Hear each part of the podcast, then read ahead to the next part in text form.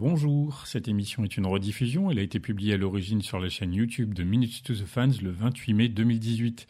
Pour des raisons de droit, le générique a été changé et surtout les chansons diffusées en milieu et en fin d'émission ont été enlevées. Ce podcast est désormais disponible sur toutes les bonnes plateformes comme Apple, Google, Deezer ou encore Spotify. Pensez à vous abonner, à commenter, à mettre des pouces, des étoiles et bonne écoute.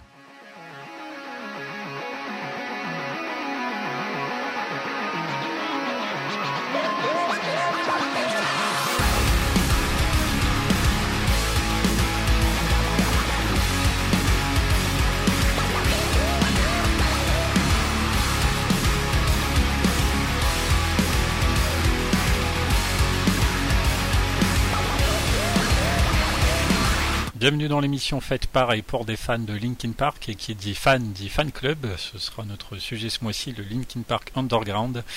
Vous aviez pu le deviner grâce au teasing de la semaine passée qui consistait en un rébut. Euh, je pense que c'était pas trop compliqué, mais histoire de faire les choses proprement, je vais vous détailler la réponse. D'ailleurs, je vais demander peut-être est-ce que mes invités du soir, est-ce que vous aviez reconnu l'ensemble des mots qui se cachaient derrière les images? Eh ben non, j'ai gardé le suspense pour ce soir parce que j'ai pas tout trouvé et je voulais être sûr de d'avoir ta version. Euh. ben moi, c'est bien simple, j'ai quasiment rien trouvé. Ah donc c'était plus dur peut-être que je croyais. J'ai trouvé ça super dur et pourtant je savais de quoi en parler mais. Euh. D'accord. Bon, ma réponse tout de suite. Donc on avait effectivement sept images en tout. Euh, donc euh, le rébut forcément reconstituait les mots Linkin Park Underground. Alors la première image, je pense que c'était pas trop difficile, c'était Link dans la saga vidéoludique de Legend of Zelda. Le deuxième, c'était donc le mot in. Alors si on regardait bien, c'était la couverture de Minutes to Midnight dans laquelle j'ai effacé le mot in de In Between et In Pieces. Oh punaise. Ah, il était planqué là. pointu quoi. Ouais, celui-là était pointu. Mais bon. Euh, d'ailleurs, en faisant le montage, c'est pour ça que j'ai allongé un peu la durée d'exposition de, chaque photo, parce que sur celle-là, je me suis rendu compte que si ça passait vite, euh, on, on trouverait pas le truc, mais apparemment, c'était peut-être pas encore assez long pour bien étudier. la troisième, donc, bah, c'était tout bêtement pour le mot parc. Euh, pour l'anecdote, la photo que j'ai mise, c'est la photo du jardin des Tintelleries, un jardin proche de là où j'ai grandi. Ensuite, euh, en quatrième, euh, donc c'était l'image That's All Folks des dessins animés Warner. C'était pour symboliser le mot end, E-N-D, pour commencer le mot underground. putain, il faut être futé hein, pour. Euh, en cinquième, c'était le mot Air pour les Air Jordan, c'était la paire de baskets. Euh, en 6, c'était donc Caradoc euh, qui a l'habitude dans. Enfin, pas l'habitude, je, sais pas s'il le dit plusieurs fois, mais dans Cablot de dire le gras c'est la vie. Donc c'était le mot gras qu'il fallait trouver. Et en 7 c'était encore une référence au jeu vidéo, c'était le mot hound qui veut dire renard en anglais. C'est On voyait ici le, symbole de l'unité Foxhound dans la saga Metal Gear Solid. Ça faisait Link, In, Park, End, Air, Gras, Hound. Ah ouais c'est super, mais je suis vraiment pas assez futé. Peut-être c'était difficile, je sais pas. Dans ce cas-là, à tous ceux qui ont trouvé ça difficile, je m'excuse. non, mais c'est bien, il faut qu'il y ait un peu de défi quand même. Il faut qu'il y ait du défi, c'est vrai. Bon, je vous rassure, le, je connais déjà à peu près à quoi va ressembler le teasing party du mois prochain. Il n'y aura rien à deviner, donc ce sera plus facile. Bref, et aussi euh, pour le, petit complément, euh, j'avais mis en fond sonore une chanson qui est évidemment issue du LPU, en l'occurrence Sold My Soul to Your Mama dans le LPU 4. Comme ça, on était vraiment sur le LPU euh, du début à la fin. Bien. Pour rappel, euh, donc tous les mois, euh, comme je dis un petit peu avant la publication de chaque euh, émission Minutes to the Fans, vous aurez le droit à une petite vidéo qui vous donnera un indice sur le sujet qu'on aura donc décidé de traiter. donc ça s'appelle The Teasing Party, c'est disponible sur la chaîne YouTube de l'émission. Comme d'habitude, on fera une petite pause au milieu en écoutant une chanson issue donc forcément bah, du LPU, vu le sujet du jour, et puis restez avec nous jusqu'à la fin pour connaître la chanson mystère retenue ce mois-ci. On verra ça tout à l'heure. Bien, je vais présenter mes invités ce soir. Donc, on... nous sommes trois en tout. Je vais commencer par Adrien. Comment ça va? Bah, ça va super bien, comme d'habitude. Très très bien. Du coup, alors, euh, le jour où on enregistre, on, vient d'avoir euh, Mike qui nous a dévoilé une nouvelle chanson. Je sais pas si tu l'as déjà écoutée. Alors non, parce que je vais vous dire pourquoi. Euh, d'ailleurs, celle d'avant non plus, je l'ai pas écoutée. Mais Adrien, pourquoi tu n'as pas encore écouté les chansons de Mike. Laissez-moi expliquer pourquoi. non, parce qu'en fait, à chaque fois qu'il y a un nouvel album qui sort, euh, j'écoute euh, systématiquement les singles et depuis, euh, on va dire depuis le début de, de Linkin, enfin depuis que je suis fan, et à chaque fois qu'il y a des singles, donc et en plus avec les années, ils ont tendance à en dévoiler de plus en plus avant la sortie. Et je me rends compte que quand l'album en intégrale sort, et eh ben quand j'écoute l'album, j'ai tendance à passer les pistes que je connais déjà trop bien. Hmm et du coup j'arrive jamais à écouter l'album euh, en un tout. Et donc là je me suis dit bah, je vais pas faire la même erreur. Je vais éviter de trop écouter ce qui sort et je vais attendre la sortie de l'album pour tout écouter à la suite. Et parce que même euh, des fois plusieurs mois après ça m'arrive de, passer encore des pistes parce que je les ai tellement écoutées avant que, que je préfère les passer quoi. je comprends. Ça gâche la surprise. Suis pardonné ou pas? Ouais, à moitié, hein, mais bon, c'est pas. Non, non, moi, autant, euh, j'avoue, j'ai quand même écouté la chanson de Mike, mais je comprends très bien ce que tu veux dire parce que ça j'ai eu ce ressenti sur euh, The Hunting Party où ils ont relâché euh, pas mal de chansons avant la sortie de l'album. Et effectivement, quand tu as l'album, tu te rends compte qu'il n'y a plus que trois chansons que tu connais pas. Et... Bah, c'est un sentiment un peu. Voilà. Mais bon sur cet album-là, c'est vrai que c'était assez impressionnant. Le nombre de chansons, c'était un peu dommage. Mais là, je sais pas, je trouve que ce qu'il lâche, c'est quand même assez intéressant. Toi, t'as écouté alors euh, C'est quoi C'est euh, Running from My Shadow, c'est ça, je crois? Euh... attends, je l'avais sous les yeux à l'instant, parce que j'avoue que le titre, je l'ai plus en tête. C'est en featuring en tout cas avec un. Ouais, c'est ça, Running from My Shadow. Et elle est vraiment, vraiment sympa. Enfin, le début euh, est très différent du final. Et ouais, elle est un peu plus, un peu plus rythmée que que les précédentes. Quoi. Le fait qu'il y ait un autre avec lui euh, qui chante, c'est sympa. J'aime assez bien comment elle se termine en plus. Il y a un petit peu de guitare qui arrive sur la fin. Bah, enfin, on va pas trop en dire parce que sinon, Adrien, il va dire qu'il aura plus de surprise. Bah, de toute façon, on rêve, révélation bientôt à ce niveau-là, parce qu'on se rend pas compte, mais les semaines passant, euh, post-traumatique sort mine de rien dans quelques semaines maintenant, mi-juin. a trois semaines. Donc on y est bientôt, et évidemment, dans Minus to the Fans, on prendra le temps d'en reparler à l'occasion.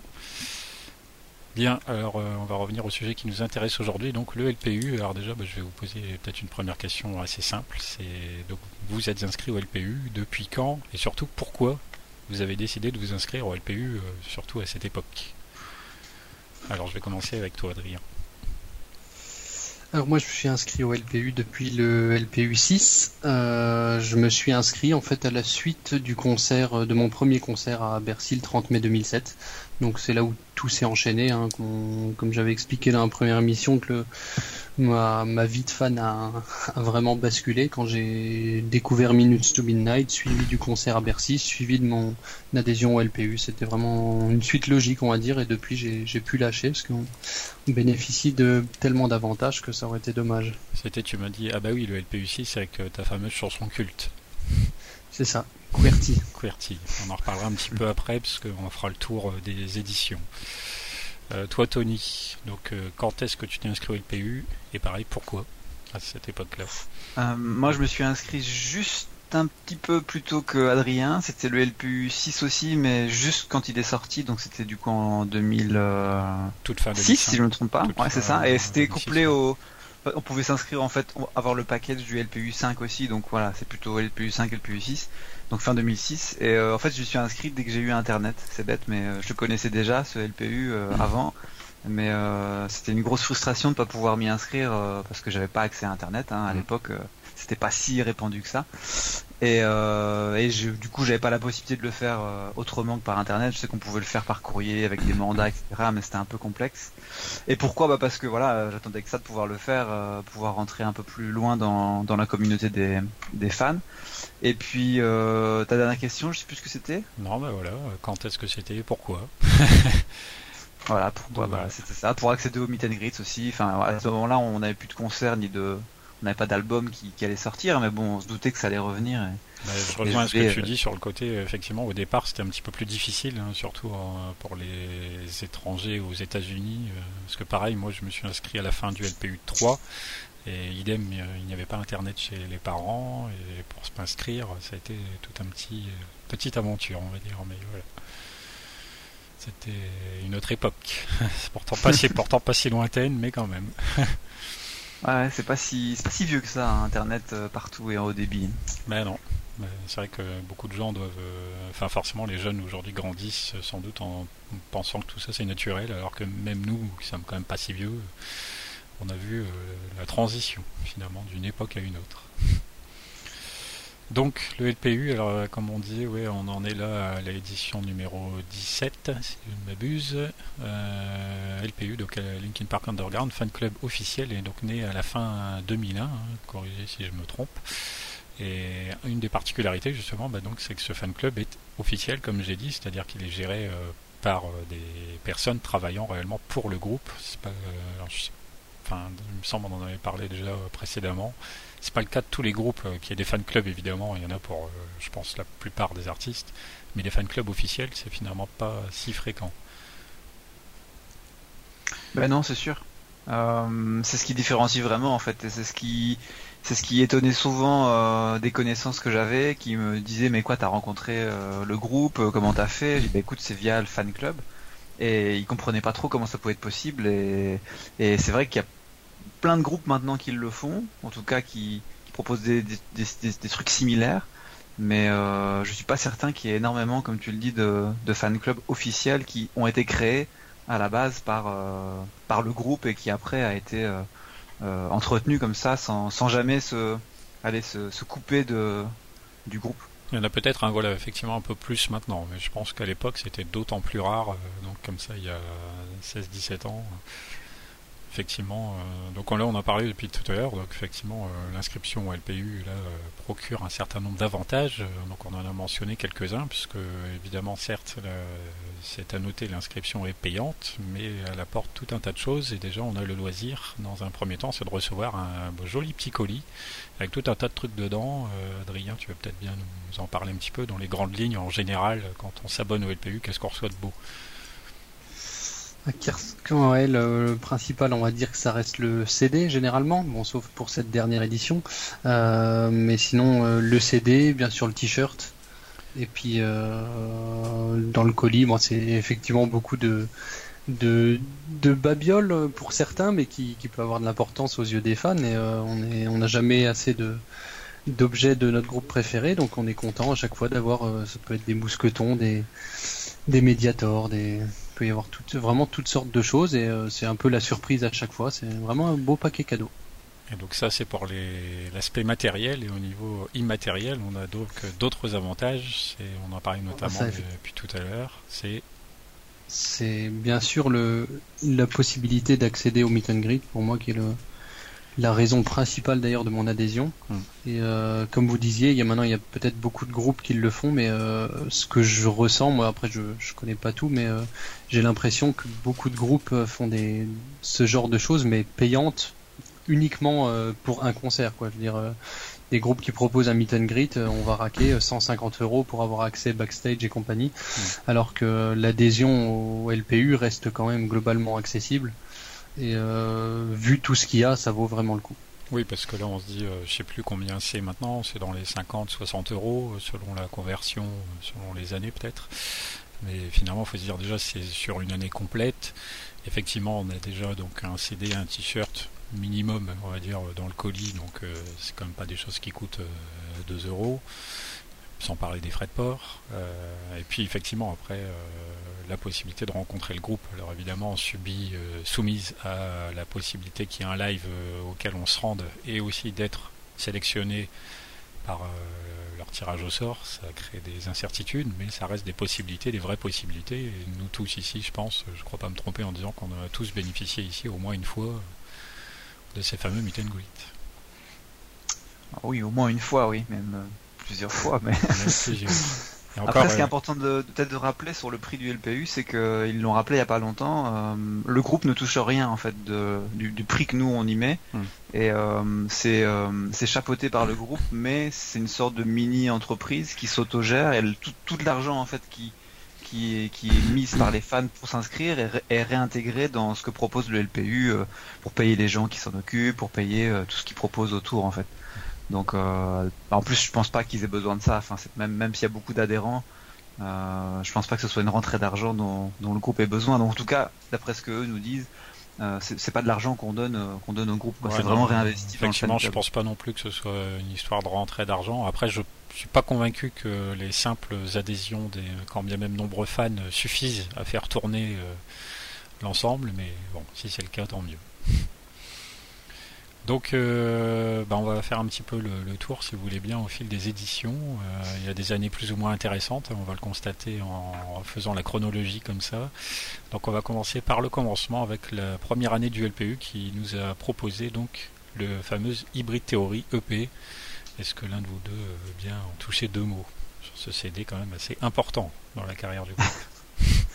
Bah, je veux bien, mais après, si Adrien veut en dire deux mots, il peut tout à fait, parce que je pense que c'est un CD qui mérite quand même euh, qu'on en parle. Bah, c'est en fait le la démo, je sais pas comment on peut l'appeler, non, le EP que, le groupe avait proposé aux maisons de disques à l'époque, je pense qu'on peut dire ça comme ça, et qui les a vite fait euh, se révéler et qui derrière a engrangé euh, le vrai hybride théorie qu'on connaît. Euh, et du coup, c'est ce qu'ils ont proposé comme premier CD. C'est une réédition en fait parce que le, EP original qui a mythiquement été édité qu'à 1000 exemplaires pour ceux qui en ont, qui ont la chance d'en avoir un. Il a été réédité pour le LPU 1 avec des modifications dans la jaquette en fait. Donc c'est ce qui les différencie. Et c'est un concentré. Enfin, moi en tout cas, c'est ce que je pense de de la musique de Linkin Park jusqu'à aller jusqu'à certains albums, euh, peut-être jusqu'à Minutes to Midnight ou juste après. Quand on écoute vraiment chaque chanson, on a vraiment un style euh, vraiment condensé entre le rap, le rock, l'électro. Et euh, il y a des chansons là-dedans qui sont des vraies tueries en live comme High Voltage, And One. Enfin, pour ceux qui connaissent les concerts live de, des années 2000, ils les ont joués quelques fois. Et, c'est voilà, c'est un, des albums que je peux réécouter vraiment sans souci, avec plaisir, parce que il est vraiment vraiment excellent. Et il y a une petite chanson cachée à la fin euh, en prolongeant l'écoute de la sixième piste, on arrive sur euh, la chanson qui s'appelle Secret, euh, une sorte d'instru si je me trompe pas, qui, est sympa aussi à écouter. Oui, c'est vrai, je me souviens quand je suis tombé dessus, il me semble par hasard à l'époque dessus, quand j'ai constaté que la piste 6 était terminée, puis je me dis bah c'est bizarre, le CD il tourne encore, et il faut attendre comme ça 2-3 minutes avant effectivement d'entendre cette piste cachée. Ouais, c'est long, hein, c'est long. Il y a un petit bruit un peu un peu bizarre comme et en plus, ouais, il y a un, truc qui se répète en boucle qui inciterait presque à arrêter le CD justement pour ne pas découvrir. ouais, c'est ça, Toi, du coup, Adrien, donc je suppose un CD que tu apprécies également. Alors bien sûr, je l'apprécie. Après, je pense quand même que je vais être un peu plus modéré que Tony. Je dirais que le, on va dire le, le fait que tout le monde l'aime autant, c'est euh, aussi par sa rareté et qui reste euh, encore méconnu du grand public. Euh, après, c'est sûr que c'est, comme a dit Tony, c'est un bon condensé de ce qu'ils savent faire, mais ça reste un album studio qui a ses limites. Là, quand on a parlé de High Voltage en live, la version live est mais 100 fois mieux que, que celle qui est présente sur le CD pour moi. Donc voilà, il y a des chansons qui sont qui sont pas suffisamment exploitées pour moi sur cet album, mais c'est aussi les débuts, donc ça s'explique. et puis sinon, bien sûr, j'adore aussi l'instru à la fin de Part of Me que je trouve assez exceptionnel. Donc Secret, la fameuse. C'est ça. Et, en plus, et d'ailleurs, ça se, ça se faisait beaucoup à cette époque. Je sais que, par exemple, le premier, enfin, le premier album, c'est pareil, ils ont sorti des EP avant, mais euh, Papa Roach, quand ils ont sorti euh, l'album Infest, ils ont aussi à la fin de, de, leur album une chanson cachée à la fin du dernier titre. Donc, je crois que d'ailleurs, il me semble qu'il y a d'autres groupes encore qui faisaient ça. Euh, et maintenant, ça s'est un peu perdu. D'accord. Un petit mot aussi du coup sur l'aspect euh, visuel où on voit donc euh, le bébé, euh, on va dire un vivant et un mort là. fœtus, ouais. c'est même, un fœtus. Un fœtus, hein. ouais, qui ont été donc designés par Mike Shinoda et Johan eux-mêmes. Et oui.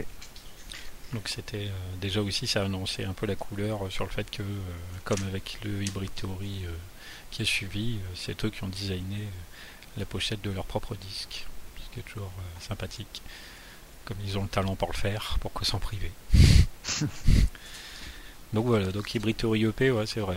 Forcément, une édition du LPU donc assez euh, spéciale euh, par la présence de ce CD-là, euh, qui est clairement voilà un album à part entière, ce qui est un petit peu du coup différent de, toutes les éditions qui, qui vont suivre. Et je me souviens que le t-shirt qui accompagnait, c'était un qui était d'ailleurs à l'effigie du, du Hybrid Theory justement. Je sais pas si vous, l'avez ce t-shirt là d'ailleurs. Non non, il est c'est un des seuls que j'ai pas et il est super super compliqué à trouver puisque la plupart de ceux qui l'avaient l'ont mis, remis et du coup quand on en trouve euh, déjà à des prix euh, super chers sur internet, ils sont dans un mauvais état donc moi je l'ai pas personnellement. Parce que j'ai moi j'ai un mauvais souvenir avec parce que à l'époque je l'ai acheté. Alors je l'ai pas le LPU 1, je l'ai acheté plus tard parce que j'étais pas encore abonné. Moi j'ai commencé au LPU 3.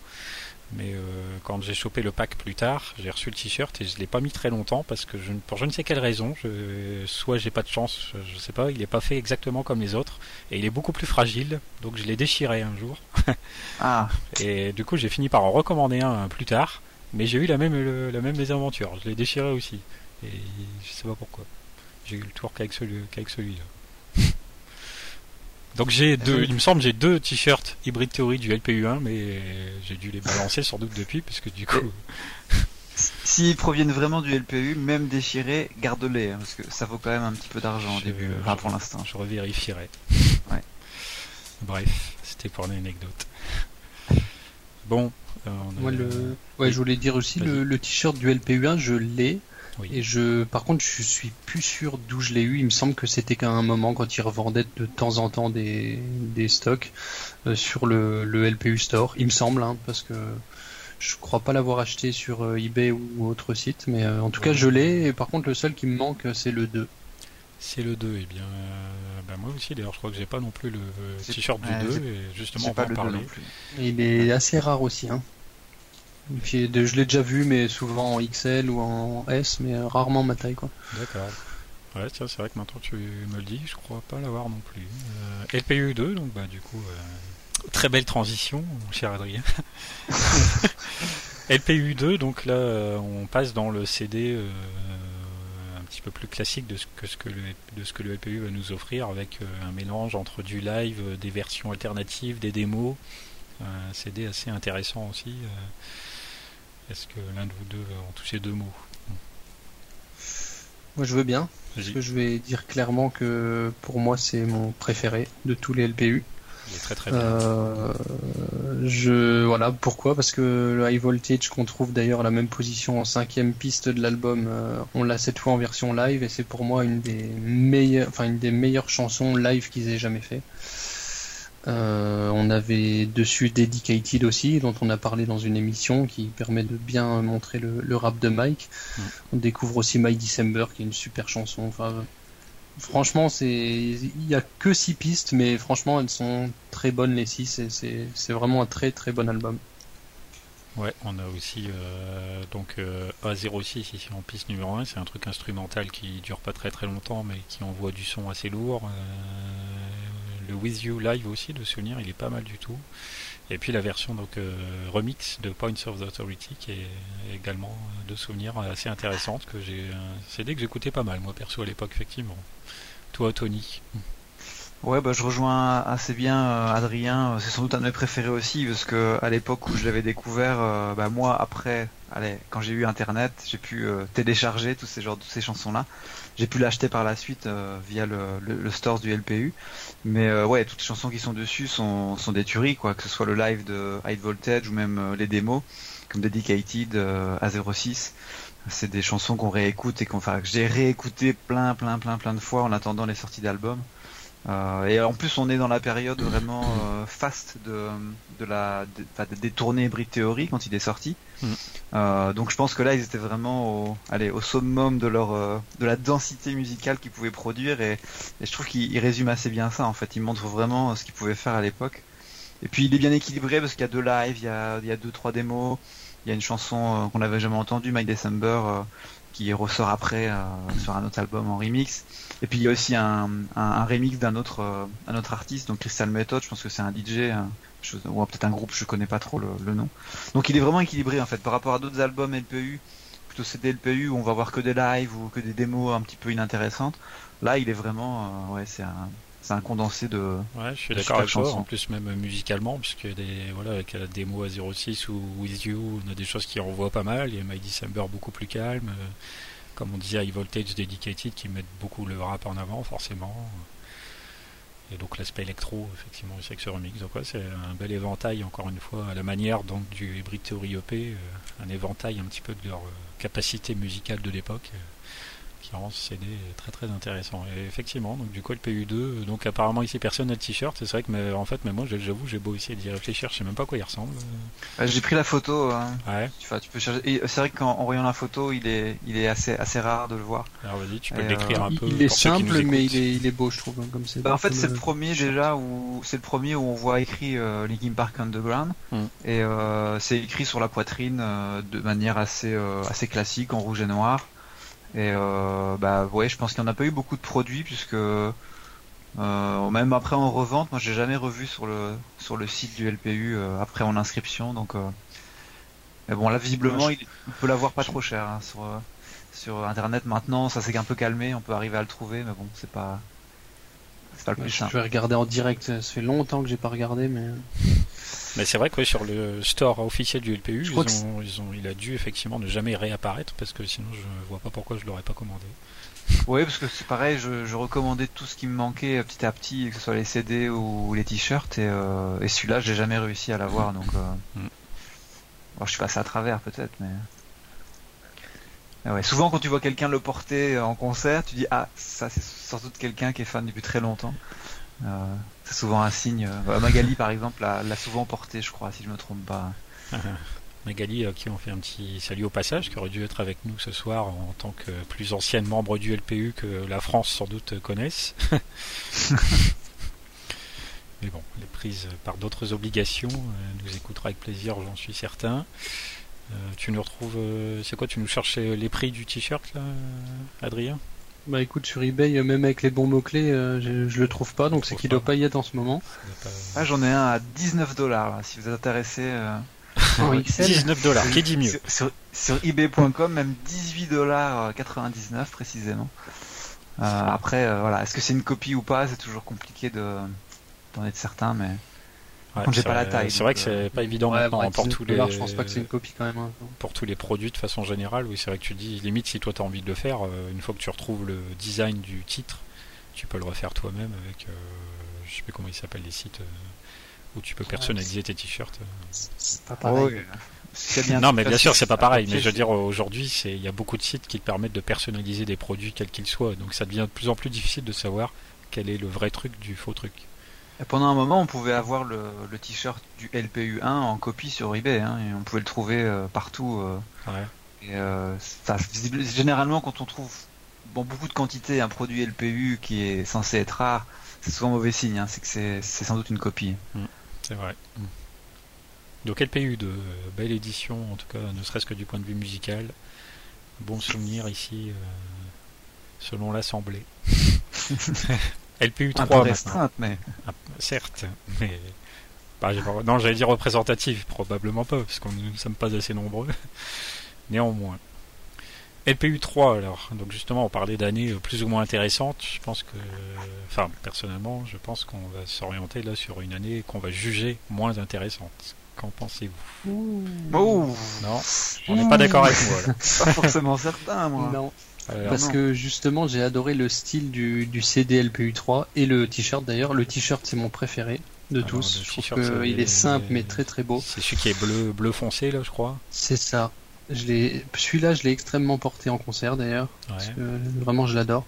Et euh, ils ont refait le CD euh, dans le même style que le Live in Texas et ça permet finalement de mettre les deux l'un à côté de l'autre et d'avoir le toutes les pistes audio au complet grâce à ce CD LPU quoi.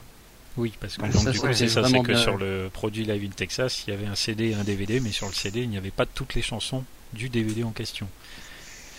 Et donc, C'est ça, le ouais. CD du Sachant qu'en LP3 plus ils ont enlevé euh, certaines des meilleures donc. euh, Et Bah oui, ouais, euh, alors, c'est est-ce clair. que- même. on peut dire presque même les, enfin, pas que les meilleures, mais elles sont toutes dans les meilleures du, du live, je pense. Euh, les chansons Ouais. qu'ils ont enlevées. Donc, euh, est-ce que c'était fait exprès, peut-être aussi pour, euh, ah, je sais Possible. pas, j'en sais rien, mais- possible.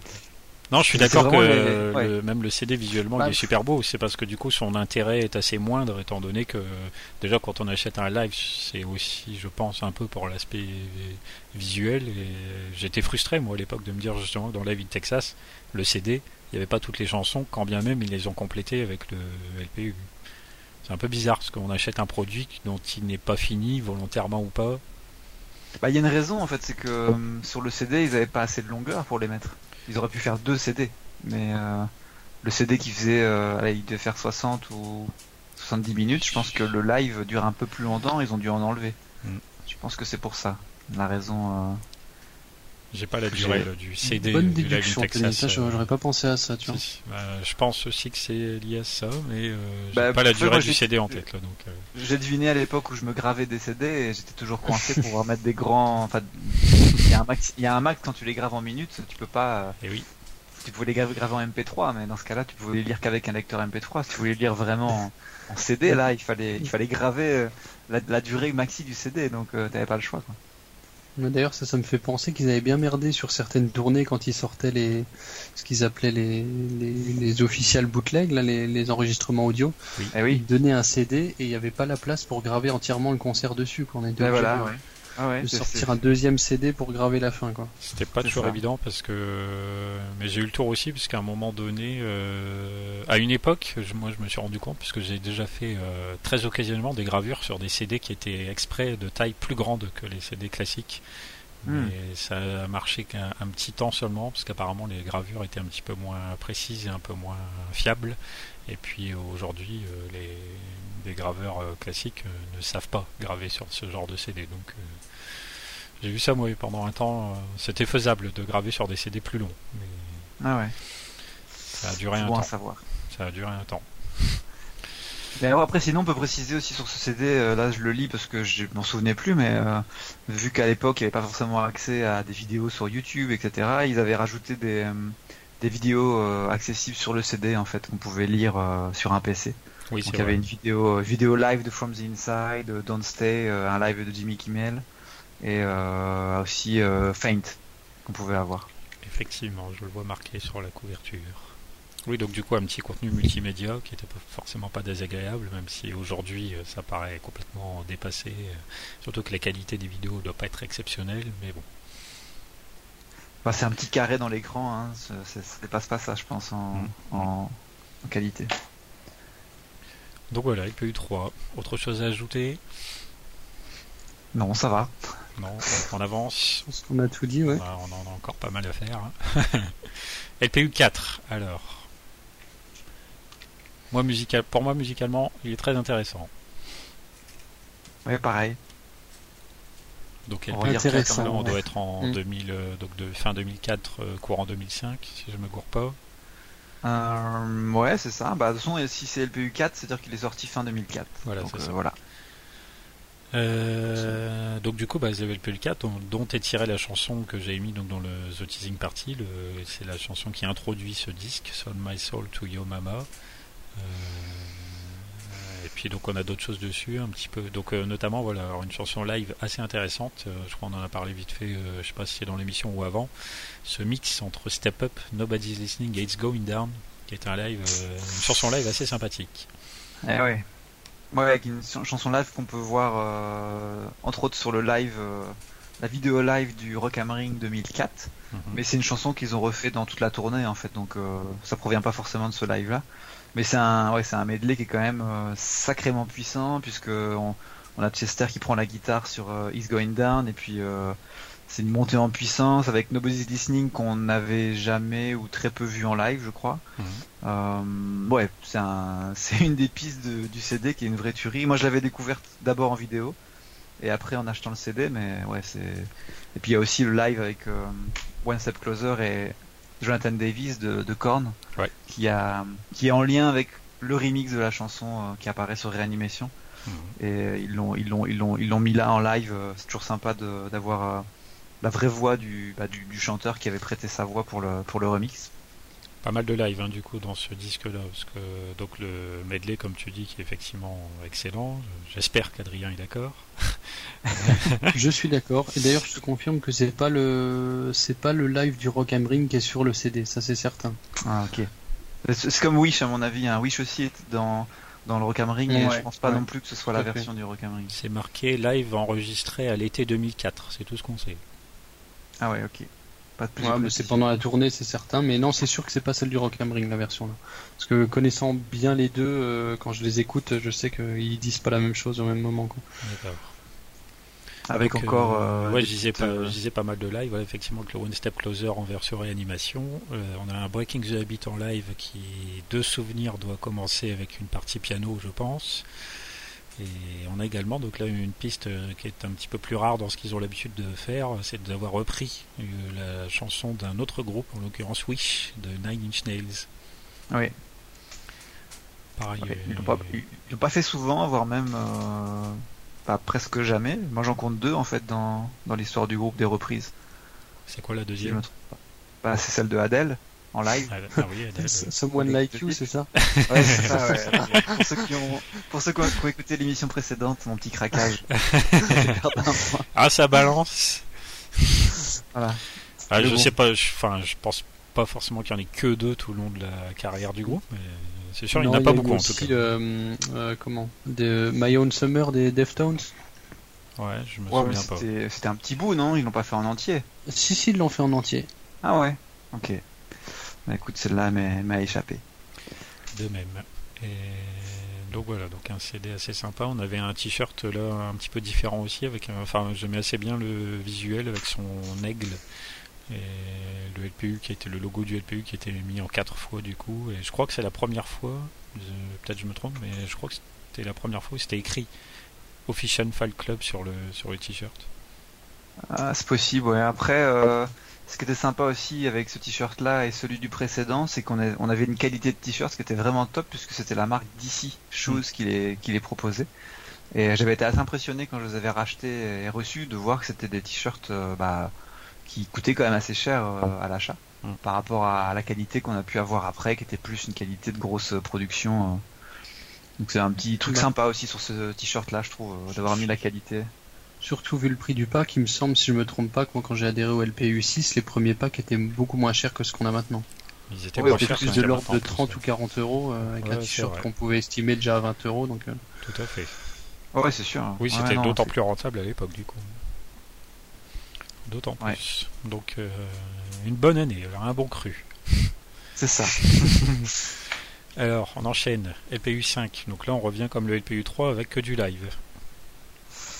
Euh... Oui, ah bah ouais, apparemment, c'est ça. Oui, je l'ai sous Ah les oui, yeux. oui, Effectivement, je me souvenais pas, mais que du live. Que du live. Donc, on- donc là, autant avant, on avait un petit peu de réanimation. Là, on a un petit peu de live avec euh, Jay-Z. Donc, Ouais, on est dans l'époque du période, ouais. Collision Après, on a, non, on a quand même Public Service Announcement qui n'est pas en live. C'est une démo, ça. Euh, effectivement, je me souviens plus très bien ce qui se Euh, cache musicalement ouais. derrière. si, mais- si, c'est le live. C'est le live ça euh, ouais, je pense que c'est juste des, du blabla d'ailleurs, peut-être.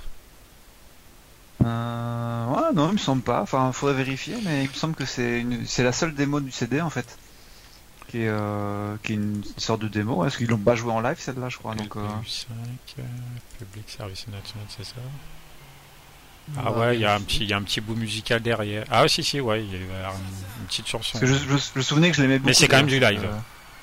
Ah ok. Possible alors. Après, euh, C'est en fait là, c'est le moment où Jay-Z il entre, en, il entre en euh, scène et donc il- du coup il le présente et il fait un petit, un petit truc qui dure une minute. Mais on est en live. on, on est un peu comme sur le LPU 3 pour euh, les chansons avec euh, avec Jay-Z, c'est des, des chansons qui apparaissent pas sur le CD du. Allez, faut que je retrouve le nom de l'album avec Jay-Z. mais qui Collision apparaissent Course. dans le ouais Collision Course qui apparaissent dans le live du DVD. Mm. On les voit, on peut les voir en option ou en bonus, je crois. Et là, on a la version euh, CD, enfin en tout cas mis sur un CD. Si je me trompe Bah pas. là, je vois d'ailleurs en cherchant ça, j'avais zappé que c'était entièrement euh, le live 8 Le- ouais, fait, c'est ça euh, que j'étais en train de regarder. 2005. Ouais. Les six chansons proviennent du live 8 en fait. ouais. Ah ok, d'accord. Et ça c'était euh, des concerts qui se faisaient un peu dans le monde entier pour je ne sais plus trop quelle cause. euh, C'est ça, ouais, ouais, tout à fait. Ouais, c'est pour la- c'était un... euh, en, en rapport avec le sommet du G8 quoi. Ok. Donc il y avait une Ok, notion un peu comme ça engagement. Ouais, je me souviens que du coup ils faisaient des lives euh, 8 ou 8 euh, dans un petit peu partout dans les grandes villes du monde. euh. donc il y en a Euh, eu. c'était c'était Phi- Phi- Philadelphie non Euh, Ouais, ça doit être ça. Maintenant que tu me le dis, hein. ouais, ça doit bien être ça. Ah bah oui, c'est marqué là. All tracks recorded live at Live 8 in Philadelphia, Pennsylvania. Bien, Ouais, c'est ça. pour l'anecdote, très important. LPU 5.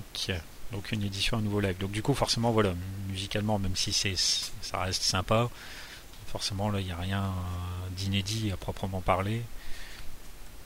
Donc pas, pas de découverte en particulier comme dans d'autres éditions. Notamment. Bah, je trouve quand même que Public Service Announcement c'est une petite découverte parce que c'est euh, une chanson qu'on n'avait pas eu du tout avant. Enfin, je sais pas, moi j'ai toujours bien aimé donc euh, elle faisait partie des, des, chansons que je mettais dans les playlists généralement. Je sais pas si pour vous euh, elle passe plutôt inaperçue, mais.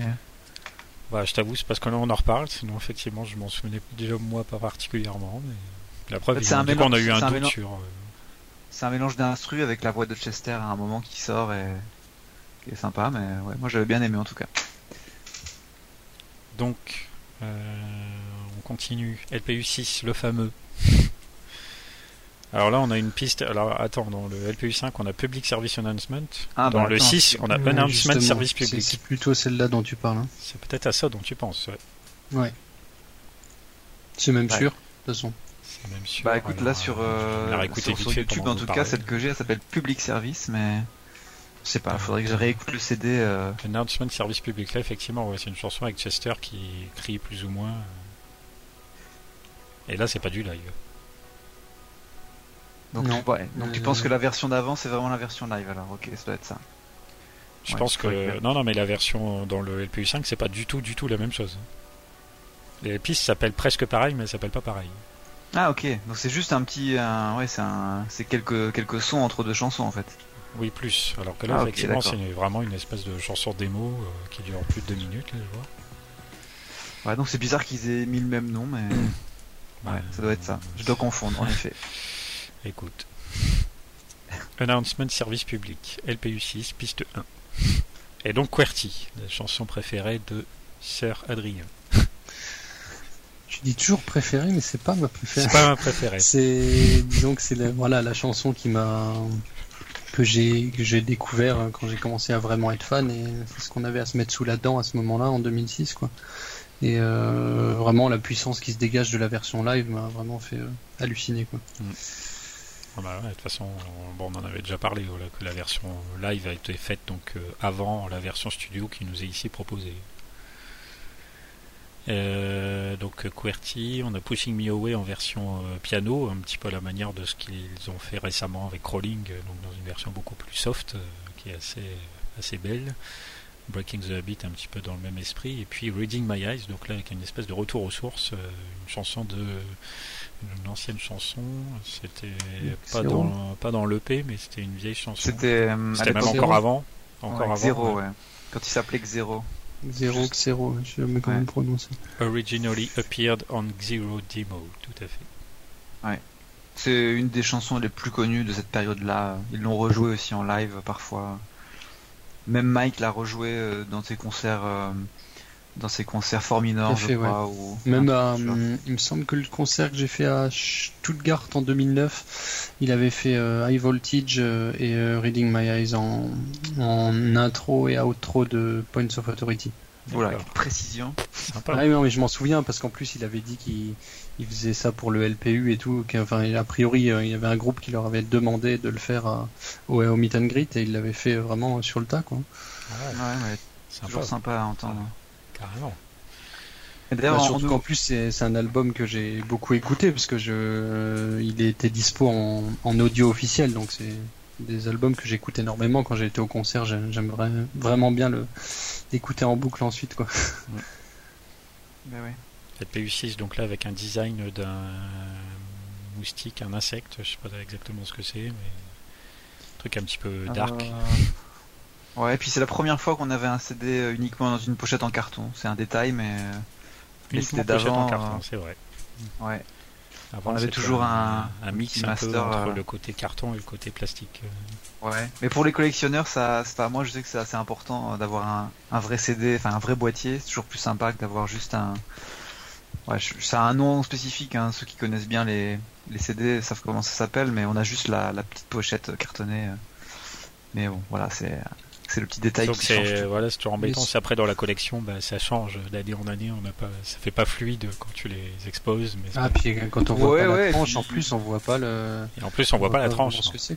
Voilà, déjà ça, et puis même euh, au toucher, je sais pas, je trouve que c'est moins sympa de l'ouvrir. Là, tu tires le CD, et puis t'as un peu peur de le, de le rayer, puis ça, vu que c'est en carton, ça s'use aussi beaucoup. Enfin, voilà, c'est des petits détails. Et en, en l'ouvrant, je remarquais, on en a pas parlé depuis tout à l'heure, mais euh, sur chaque LPU, t'as toujours un mot d'un membre du groupe. Il y a un mot à l'intérieur. C'est vrai que maintenant, en fait, Ouais. je crois que le mot systématiquement, il est dans le colis, dans une lettre à part. Et effectivement, avant, il le mettait beaucoup dans, le- Ouais. dans les CD, même. T'as raison.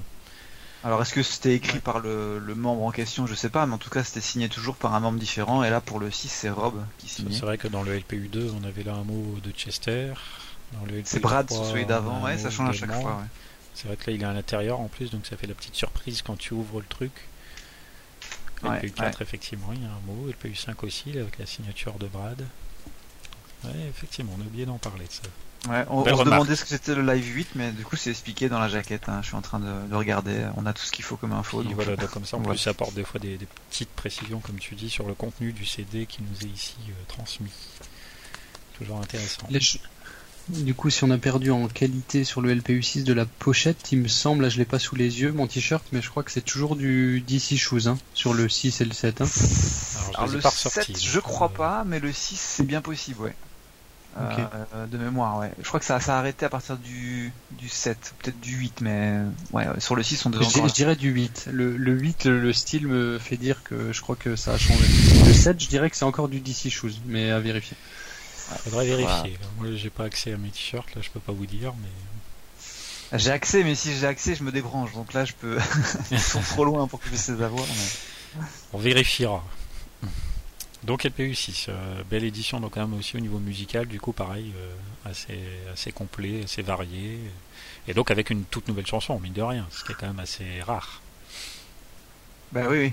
Surtout que là, on a la version live et la version studio qui avait été très demandée, donc euh, ils nous ont, ils nous ont bien gâtés à cette époque-là. Ouais, tout On à avait fait. les deux.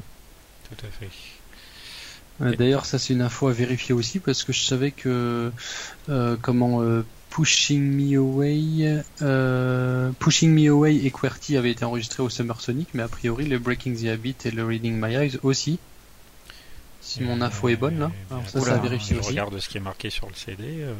Ouais, c'est Ça, deux, on les yeux là, mais Piste Attends, 3 bah, à 6 ont été recordées, euh, enregistrées d'accord. live, oui, tout à fait, au Japon, Tokyo, 13 août 2006.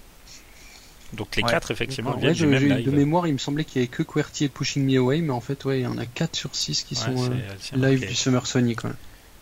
Et les deux premières chansons, c'est un petit détail, mais elles ont été enregistrées en partie dans le studio du groupe Korn. Donc euh, voilà, ça montre un peu les liens qu'il y avait avec ce groupe-là aussi. Ils ont toujours été assez proches. Effectivement. euh, ouais. Ouais, comme ça, quoi, en lisant un petit peu les, les- les crédits du truc, on, on apprend des choses. Et ouais. Et ouais, c'est pour ça que les CD sont utiles et que je militerai pour leur maintien.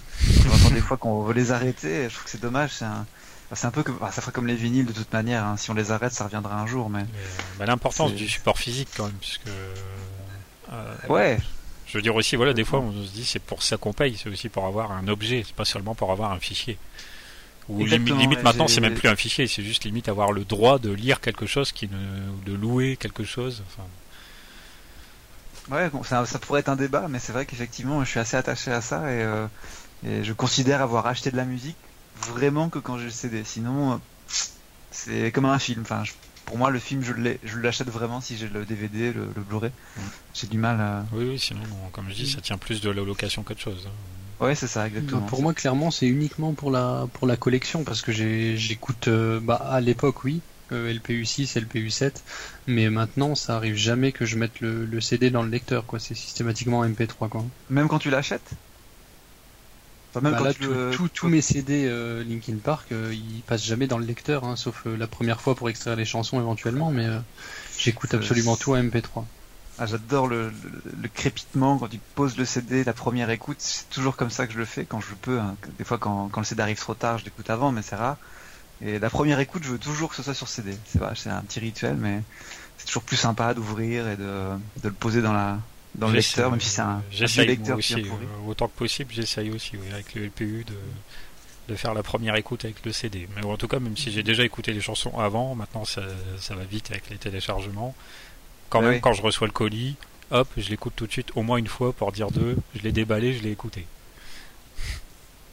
Bien, LPU 6, on continue, LPU 7, alors là du coup à chaque fois en année impair, on revient sur des lives, mais là on en a quand même droit à 10, ce qui est pas si mal. Bah oui. C'est pas si mal, mais je trouve que c'est ça fait moins recherché que les, albums précédents. quoi. C'est vraiment voilà un, best-of de ce qui s'est fait au Project Revolution, mais ça reste euh, entre guillemets basique. Je trouve qu'ils auraient pu un peu plus se fouler sur celui-ci. Oui, je dis c'est voilà pas mal en quantité, après en qualité, c'est donc sans, sans plus, sans bonus on va dire surtout, sans charme surtout que ce- cette année-là, on avait eu accès quand même à beaucoup, beaucoup de lives euh, enregistrés euh, en qualité audio, hein, parce qu'ils avaient enregistré tous leurs lives. Donc finalement, euh, quand on l'a reçu, enfin pour ma part, bah c'est des chansons que j'avais déjà euh, écoutées, même en, j'en avais certaines en 15 ou 20 exemplaires différents euh, des différents lives. Donc euh, ouais, même si elles sont très bien, euh, ça m'a pas apporté grand-chose de, de les avoir en plus. Quoi. PU7 du coup sur lequel je crois je vous ai posé une question le mois dernier, hein, à savoir qu'il fallait euh, se souvenir de quel objet euh, quel objet illustrait la de couverture ciseaux, du ouais. PU7. Une paire de ciseaux. Ouais, c'est vrai. C'était, ça fait partie des fois aussi du petit charme, hein, chaque fois de découvrir le, le design qui a été étudié pour chaque édition du LPU. Du coup là le ciseau de toute façon on le retrouvait sur le t-shirt aussi il me semble. hein. Ouais, c'est Euh, ça. ouais, ouais, ouais, c'est Ouais. ça, c'est la même chose. Je me suis d'ailleurs longtemps demandé à quoi ça faisait référence. Est-ce que c'était le la, la coupure avec Minutes to Midnight ou Alors je, là, je je suis pas certain. Je j'ai aucune idée Non, de la de C'est vrai que voilà pourquoi euh, j'avoue là manquant de renseignements sur euh, le des fois on a des de ces- artworks assez, euh, assez travaillés, autant là ça reste quand même un, une paire de ciseaux assez basique. Oui. Donc à part le fait de, de symboliser la coupure, je vois pas trop. Peut-être. Je- J'y avais jamais réfléchi, mais peut-être. Qui sait? Non, là, je, je, j'avoue, je sais. J'ai dû me poser la question aussi, puis je pense que j'ai dû vite zapper. euh. Pour la petite anecdote, hein, je suis en train de faire le tour de ma pile de CD LPU au fur et à mesure, et donc je constate que le LPU 7, non seulement j'en ai un en double, mais que celui en double, du coup, je n'ai pas ouvert. Ah bah oui, parce que Ouais, je crois que c'était avec les packs suivants qui donnaient beaucoup de. Ouais, ouais, c'est une époque où j'ai eu pas mal de trucs en double, précédents, mais au, Ouais, fur et à mesure, j'en je ai pense qu'il devait en avoir à, dé- à déstocker. Ouais, au Il fur me et à semble que j'en ai aussi plusieurs. de moi, et- il C'est un, de ceux qu'on pouvait euh, trouver le plus facilement euh, en revente à quelques dollars. euh, il a été produit à beaucoup, beaucoup d'exemplaires à ce moment-là. Et effectivement, après, ils l'ont distribué un peu. En fait, on, s'attendait toujours quand on allait avoir un CD, un CD bonus à avoir un CD qu'on n'avait pas du tout. Et moi, j'ai dû recevoir celui-là, genre peut-être deux fois. Je dois l'avoir en deux ou trois exemplaires qui sont pas ouverts, je crois. Donc, Ouais, je te Voilà. dis moi aussi, effectivement, au fil des packs comme ça, où il- quand tu prenais le gros pack, il me semble, il te mettait systématiquement un ou deux trucs de, de issus des années précédentes. Et c'est comme ça aussi ouais, que j'ai reçu pas mal de CD en double exemplaire, mais je les ai filés à des gens qui appréciaient, sans être forcément fans, mais qui appréciaient autour de moi. J'en ai donné à Ouais. l'époque, peut-être que certains valent cher aujourd'hui. Alors euh, je vois ça parce que je m'en souvenais plus, mais euh, en fait il y avait des, à partir du 6 il y avait euh, des, des sortes de boîtes en carton euh, qui étaient designées Mm. et on avait des, des éditions limitées du, du pack LPU apparemment, mais pas dans le sens où il y avait un, un objet rare en plus, dans le sens où je pense où il y avait peut-être un, un artwork en plus ou la boîte, je sais pas. Là je vois j'ai la boîte sous les yeux, Linkin Park Underground 7 Limited Tour Edition. Donc je sais pas si l'un de vous l'avait commandé à l'époque, mais Je ne l'avais pas, non, mais je vois de quoi tu parles. C'est une grosse boîte carrée carton. hein. Ouais, c'est ça, ouais, avec Ouais. écrit euh, ce qui est écrit sur le CD dessus. Je me souviens que, ouais, à l'époque, j'avais peut-être pas assez d'argent pour euh, tout acheter non plus, mais. Il y a Oui, t'as la euh, version bleutée en plus, c'est ça Ouais, ouais, c'est ça, mais il devait y avoir. Ah si, c'était ça, ouais. T'avais des stickers en en bonus en fait. Ouais.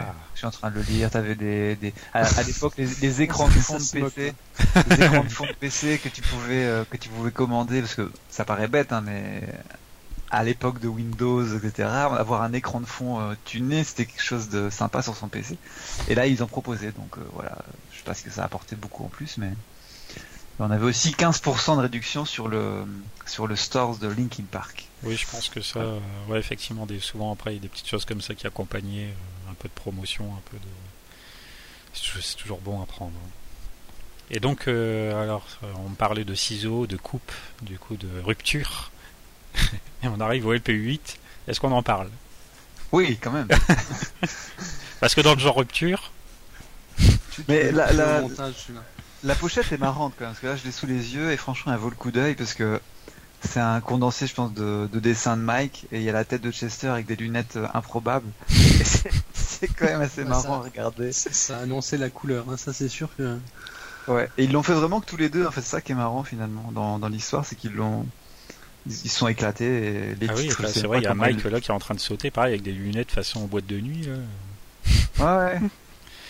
Donc faut le dire, hein, pour ceux qui éventuellement ne connaîtraient pas, voilà, le PU8 a effectivement une couverture très très euh, colorée avec un arc-en-ciel derrière, euh, un éléphant qui tient une épée qui vient de trancher la tête de je sais pas trop quoi. On voit un ovni, on voit un dragon, un on voit un bateau pirate avec un drapeau avec des cookies, un cactus avec des pansements. Enfin, c'est assez marrant. Un truc complètement barré. Il y, a quand même la, petite anecdote sur ce LPU8 là, c'est qu'il y a eu le, ils avaient lancé un vote pour le, t-shirt. Donc euh, Tony a le ah t-shirt euh, collector, sachant que le deuxième c'était le, c'était la, la pochette de l'album avec une couleur bleue pour le t-shirt bleu ciel. Quoi.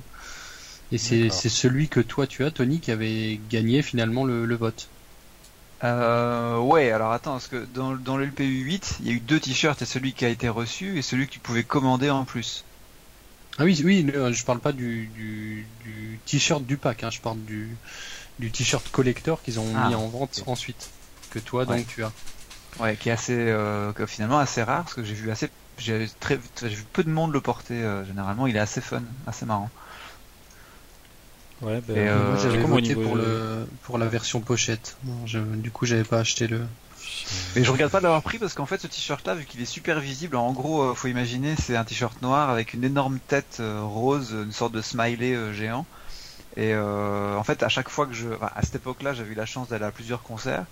Et le gars qui gérait les meet and greet à cette époque-là, euh, avait repéré mon t-shirt et euh, m'avait revu après. Et, bah, ça m'avait peut-être permis de, je sais pas, de m'approcher un peu plus près sur la photo, j'en sais rien. Et il m'avait, il avait vu ce t-shirt-là, il est très visible et sur les photos ou quoi, on, voyait de très très loin. Il était assez marrant. Donc... Assez moche.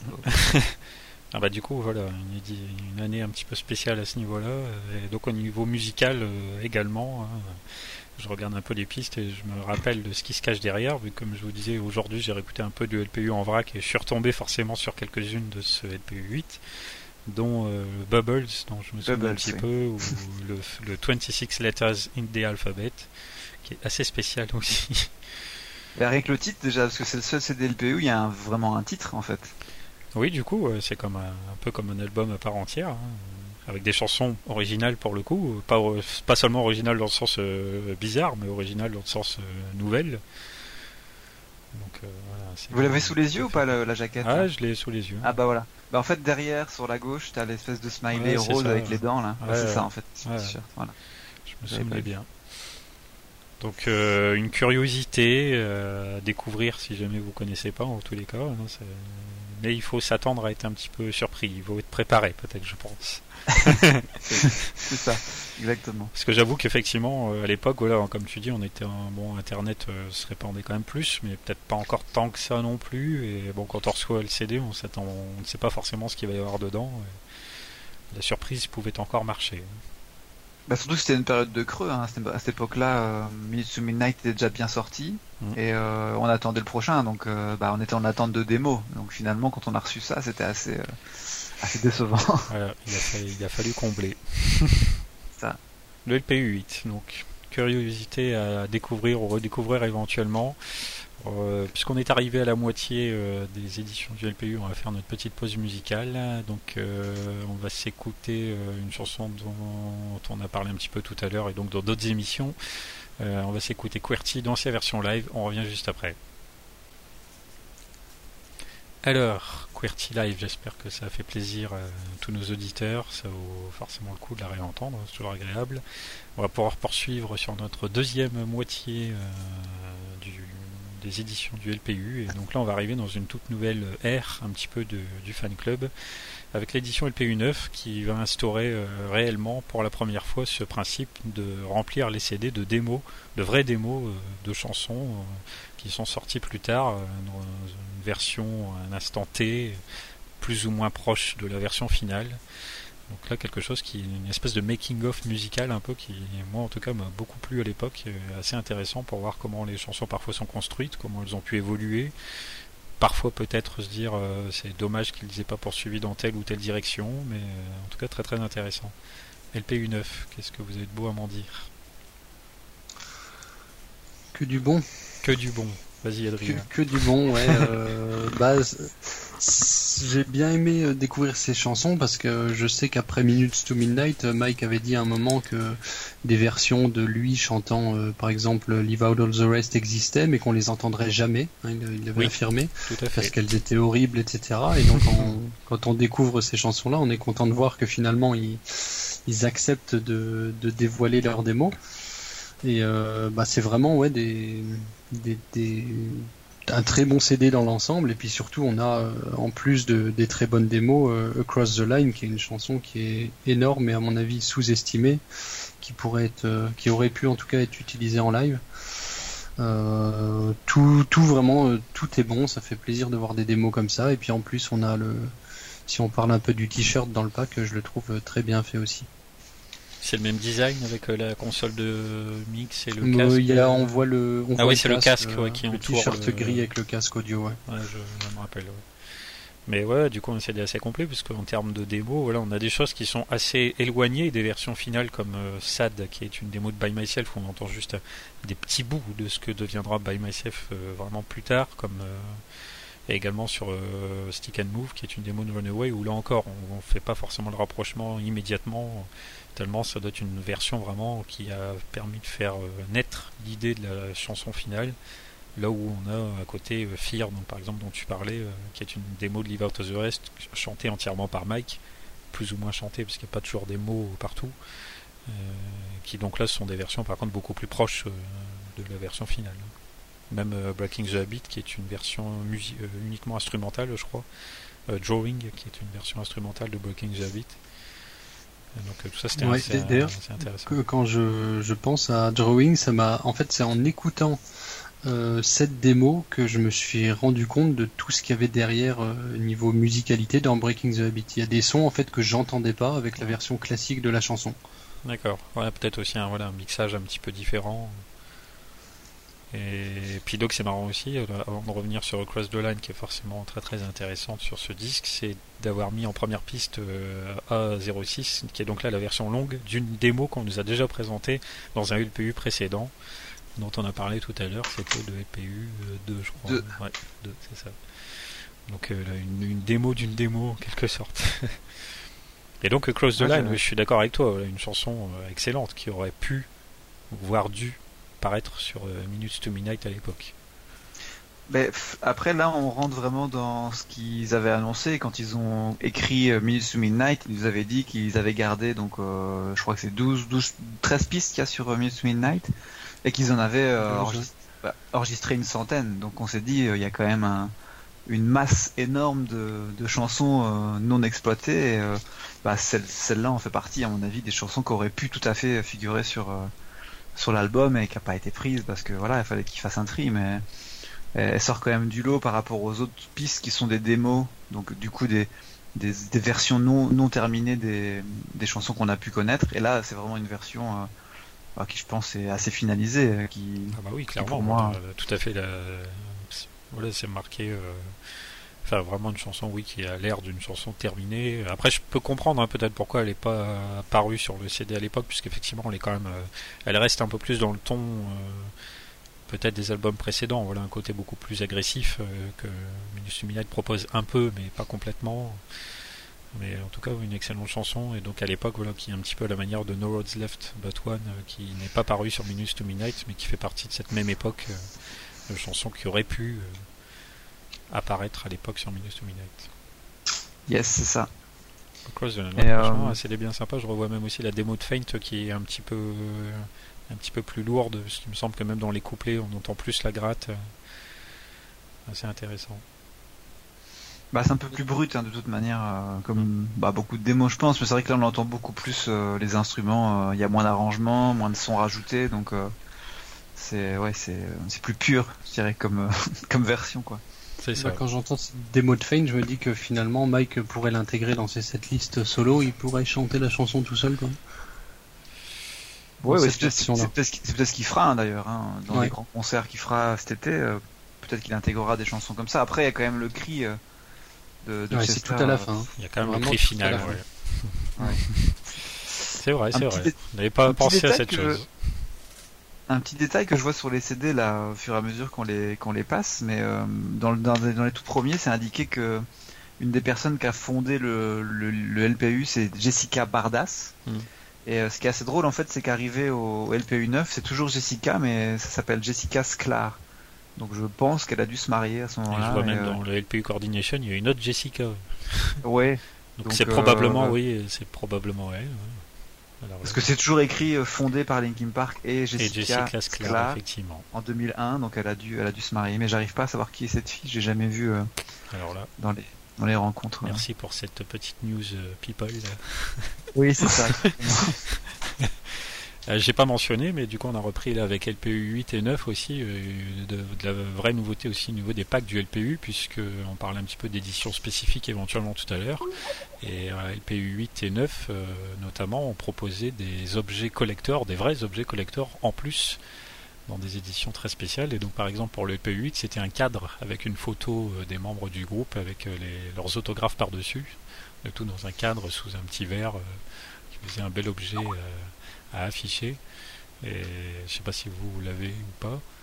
si, si, je l'ai, ouais. Oui. Et bon, évidemment, là, ça, même si c'est un très joli produit, euh, les autographes n'étant clairement pas faits à la main, ça perd un peu son charme. Mais bon. Ouais, c'était un peu. Mais ils se sont rattrapés sur d'autres trucs après, donc euh, c'est vrai que là, c'était pas fait à la main. Le LPU 9, euh, donc lui proposait par contre un, donc le C- l'équivalent du CD de démo, mais en version vinyle. Yes, c'est ça. Euh, assez cool aussi ça.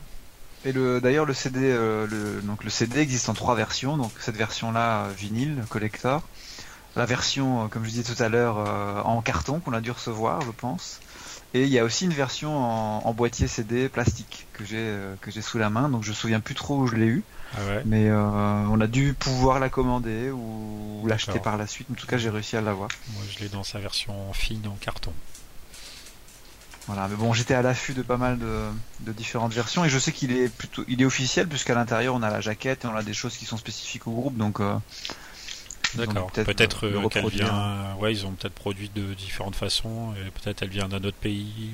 ou- Oui, voilà, parce que le, le numéro euh, qui identifie le CD est pas le même, donc t'as peut-être des versions américaines, des versions première série et après des versions européennes été Ça, arrivait hein, parfois, euh, moi ici quand j'ai pu traîner des fois dans les grandes villes, euh, de trouver de temps en temps des CD du LPU dans des bacs euh, de magasins euh, normaux, hein, j'entends. Ça c'est arrivé. Donc peut-être aussi, voilà, Je- comme je dis, peut-être une version qui vient d'Allemagne ou quoi, je sais pas. Ben, dans, dans les ouais. Saturn en Allemagne, j'ai dû trouver mon LPU 9 euh, parce que j'ai aussi le plastique et carton. Ouais, Je, je crois que crois c'est que le plastique, je l'ai trouvé en Allemagne.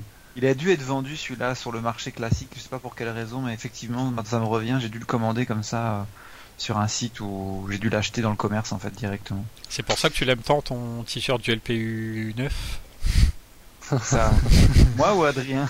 Faut, euh, bah, je, sais, je sais pas qui a posté cette photo. Non, c'est mais- c'est moi. Ah oui, c'est Adrien, ça. Ah oui, Parce d'accord. que faut le préciser pour évidemment ceux qui vont les écouter qui, ne- qui ne verront pas la photo. Voilà, c'est le t-shirt avec les autographes dessus. Les vrais. Eh oui. Ça ne plaisante pas. Au meet and greet à Arras, Bah, celui- Celui-là, je le porte plus du coup. Hein. j'imagine. Euh, meet and greet à Arras où on était tous les trois et je pense que c'est le seul où on était tous les trois, c'est ça. hein. Euh, ceux Oui. d'Arras, euh, ouais, j'y étais tout à fait. Euh, moi, je me souviens même, j'avais réussi à faire signer deux trucs. un pour moi et un qui n'était pas pour moi. C'est, euh, donc, euh, ouais. Bah moi d'ailleurs ouais j'ai une petite anecdote aussi comme on parle du LPU en général euh, à Arras j'ai réussi à, y aller en couple parce que j'avais inscrit ma copine et on a réussi à être sélectionnés tous les deux. Je l'avais inscrit en fait juste pour le concert parce qu'il y avait le je sais plus si j'ai pris le pack entier pour elle ou s'il y avait déjà les, les accès uniquement en ligne Mhm. mais on s'était en tout cas inscrits tous les deux et on avait été sélectionnés tous les deux donc c'était vraiment un gros coup de chance sur le coup là. Et donc j'ai aussi deux objets dédicacés de ce, de and greet. Bravo. Et c'est quoi le deuxième? C'est le, le pass euh, le pass LPU Meet and Greet qui était euh, un peu euh, bleu bleu hologramme comme ça. Ouais, je vois, je vois. Je l'ai toujours. Il n'est pas dédicacé, mais je l'ai toujours. D'ailleurs, que tu pourras trouver sur YouTube. c'est ma vidéo qui a 10 000 vues, tu sais. On en a déjà parlé. Avec Phoenix à la fin qui présente d'ailleurs l'objet, elle est, elle est, assez sympa à regarder. Il bah, faudra éventuellement que tu me renvoies le lien en message privé à l'occasion. LPU 9, donc une édition intéressante et donc en plus euh, bardée de bons souvenirs pour nous tous, euh, visiblement. LPU 10, on enchaîne. Alors là, on revient à des boîtiers euh, CD standards, cher à Tony. Oui, très cher. Alors surtout celui-là, mais je te laisse peut-être dérouler, mais il est très cher à ma collection. Je sais pas si tu veux que je déroule dessus directement. Vas-y, explique, vas-y. Ben, en fait, ce LPU là était pas envoyé avec un CD. Donc c'est la première rupture euh, à cette époque-là où ils envoyaient le LPU sans le CD, on pouvait le commander à part. Et moi, j'avais eu la chance de l'avoir au LPU Summit de Londres, donc en 2010. Ah, Summit, c'était le tout premier celui-là en plus. Voilà, le tout premier. Donc euh, il y a eu le concert de Paris en octobre qui, était, avait été une vraie tuerie. Et euh, après, je m'étais décidé à partir là-bas un peu à l'arrache, mais du coup, j'étais parti au LPU Summit de Londres. Donc, il faisait, deux jours de concert à l'O2 Arena de Londres donc les 10 et 11 novembre 2010. Et il y avait le LPU Summit le lendemain, donc pour le deuxième jour, qui était en accès gratuit. Il fallait juste s'inscrire et être membre du LPU. Par contre, il fallait avoir une place de concert, il fallait avoir euh, de quoi y aller. Mm. Et ce CD-là m'a été donné par Chester, signé par lui au dos. Euh, et je l'avais pas parce que du coup personne l'avait encore reçu à ce moment-là. Donc euh, c'est à ce concert-là en fait qu'ils l'ont euh, qu'ils l'ont donné pour la première fois. En tout cas, il était, on pouvait l'acheter, je crois et certains ont pu l'avoir bah, offert à la fin en fait du, du meet and greet s'ils avaient fait un meet and greet un petit peu spécial où ils nous donnaient des, des, euh, des médiators. Et, j'avais eu ce CD et en le retournant euh, dans l'après-midi parce que je m'en étais même pas aperçu sur le moment bah il est signé par lui quoi. donc ouais c'est un CD qui, qui est assez cher dans ma collection. Parce que déjà il est rare on n'a pas pu beaucoup l'acheter. Il n'a pas été beaucoup produit et puis bah celui-là est signé donc donc voilà. En plus et par Chester qui est plus est et par Chester. Donc maintenant, voilà, ça a une sorte de valeur euh, quand même un peu plus. Surtout que souvent, ils signaient les, les, les, les produits, enfin les, les CD à plusieurs, et là, c'est un CD qui est signé que par lui. Donc, euh, mmh. effectivement. Sympathique souvenir. LPU 10, donc là, euh, LPU 10 avec 10 chansons pour le coup, et donc là, pareil, on est dans la continuité hein, avec plein plein de démos. Alors je revois un petit peu ce qu'il y a dessus, et donc plein de démos et aussi certaines chansons dans des versions un petit peu différentes comme What I've Done qui est un remix euh, que bon personnellement je suis pas super fan euh, What We Don't Know qui était une autre chanson euh, un petit peu à la manière de Cross the Line qui n'a pas été utilisée ouais What I've Done non t'aimes pas trop non plus non plus ouais par contre toutes les autres globalement Divided je suis pas fan non plus mais toutes les autres sont bonnes quoi hmm. J'aime bien notamment Pale et Halo pour les, deux instrus que je trouve super. Tout à fait, je suis d'accord avec toi aussi. Moi j'ai un souvenir de Pretend to Be qui était sympa, mais euh, est-ce que c'est un, faux souvenir ou pas? Parce que je l'ai pas beaucoup écouté en fait celui-ci, je pense.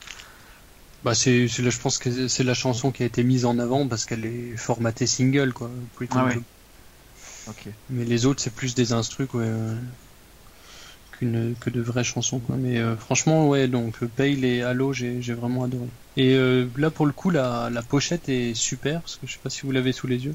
Oui. C'est le c'est un bon mix de, tous leurs albums qui, ont, qui avaient été faits jusqu'à ce jour-là. Mm, ouais, les faits façon euh, collage, euh, où ils prennent des petits bouts, on voit effectivement un peu l'espèce d'escabeau de Meteora, on voit bien sûr le Hybrid Soldier au milieu, on voit vaguement les reflets de Thousand Suns, on aperçoit aussi les silhouettes de Minutes to Midnight. Euh, ce collage hein, comme ça noir et blanc stylisé qui a effectivement plutôt de la gueule. Et ils ont fait un petit peu la même chose du coup derrière avec leurs visages qui sont petit peu collés aussi euh, ensemble. Ouais, un peu à la mode, euh, enfin, comme ils l'avaient fait à l'arrière de Meteora en beaucoup plus petit, mais on avait aussi leur visage comme ça qui était euh, mis l'un sur l'autre, avec uniquement une partie de leur visage qui était dévoilée, je crois. Mm.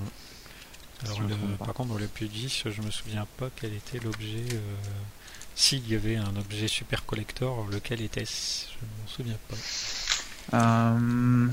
Attends, LPU 10, que ça me revienne. Parce que sur le 11, je sais ce qu'il y avait de particulier, mais sur le 10, je ne sais plus.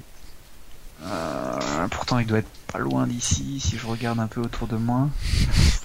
On fouille dans les... dans les archives. Euh, bah non, euh, oui, je pas- regarde de mon côté. Ça me, ça me dit rien, moi je, le jeu sèche. Non, j'en Non, sais il y a rien. il y a, il y a peut-être- rien. de spécial, hein, je sais pas. Euh, je revois Lock. Non, ça c'est LPU 12, donc c'est pas ça.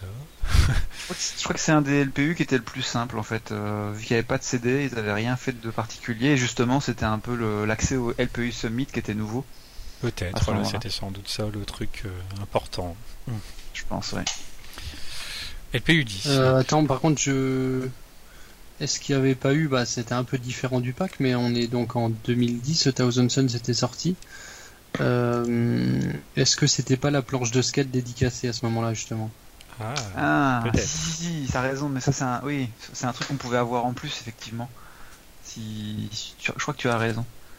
C'est pas un, j'ai un doute, je me demande si c'est pas Bah, un D'ailleurs, avec le set de luxe Thousand Sun aussi qui était euh, dispo sur le store, il y avait eu beaucoup de choses à ce moment-là, mais euh, Ouais, mais je crois que c'était c'était pas lié au LPU, c'était lié au, au site Linkin Park et n'importe qui pouvait l'acheter en fait. Euh, fallait juste être dans les premiers. Peut-être ouais. 1000 exemplaires, je crois. si 1000 je- exemplaires, ouais, c'est ça. C'est ça, ouais. ouais. Et j'en ai un, mais après voilà, c'était l'époque où j'achetais absolument tout, donc. euh, c'est moi quoi, aussi. On n'a plus qu'à trouver les 998 autres. Vous avez le skate euh, Linkin Park. J'en ai plusieurs moi. T'as plusieurs skates. Ouais, parce qu'on parlera d'un autre skate après euh, sur le D'accord. 15, mais euh, il y a aussi eu euh, des skates qui ont été faits par par Mike et il y a des skates beaucoup plus rares de l'époque du tout début du groupe, Linkin Park LPU 1 ou 2 où on peut avoir des skates qui sont introuvables aujourd'hui à des prix décents et ouais, il y en a eu d'autres des skates Linkin Park. D'accord, ouais. Euh, je sais qu'il y en a eu un petit peu. C'est moi, je me souviens à chaque fois que je voyais ça, forcément déjà c'était pas donné de souvenir. Puis je me disais euh, pourquoi j'achèterais un skate sachant que je sais pas en faire et qu'en plus vu que c'est LP, je l'utilise, je voudrais peut-être pas trop l'utiliser donc. euh, Bah, je te rassure, j'ai pas mis de roulette dessus. Hein. Il, est, il est accroché au mur et c'est pas du tout euh, l'intention de. Mais euh, ça devait pas être donné en tout cas quand même. Euh, le de mémoire, je crois que le skate signé, je raconte peut-être des bêtises, hein, mais je crois qu'il devait être vendu dans les 100 euros peut-être? Ouais, je dirais, j'aurais dit ça aussi, Un mais euh, j'ai ouais. vraiment un doute.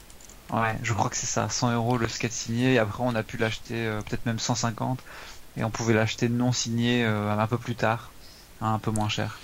D'accord. Alors, on enchaîne. LPU 11. Donc là, toujours, toujours évidemment. euh, Donc là, de toute façon, je crois jusqu'à un euh, non, il y a peut-être une année où ils auront refait autre chose, mais sinon jusqu'à aujourd'hui, enfin jusqu'au LPU 16, puisque 17, il n'y a pas de CD. nous serons toujours donc dans des boîtiers standards, on va dire. Toujours ici dans des démos, toujours avec 10 démos. Et là aussi des petites choses intéressantes, je vois, et en plus avec un petit message à chaque fois sur chaque piste pour euh, définir euh, détailler euh, le pourquoi du comment de cette piste, ce qui peut toujours être instructif. Je- Et surtout qu'on commence à avoir un mélange de démos d'un peu partout, en fait, de différents albums. Donc je pense que c'était aussi pour nous guider sur euh, d'où venait la chanson, à quelle année. euh.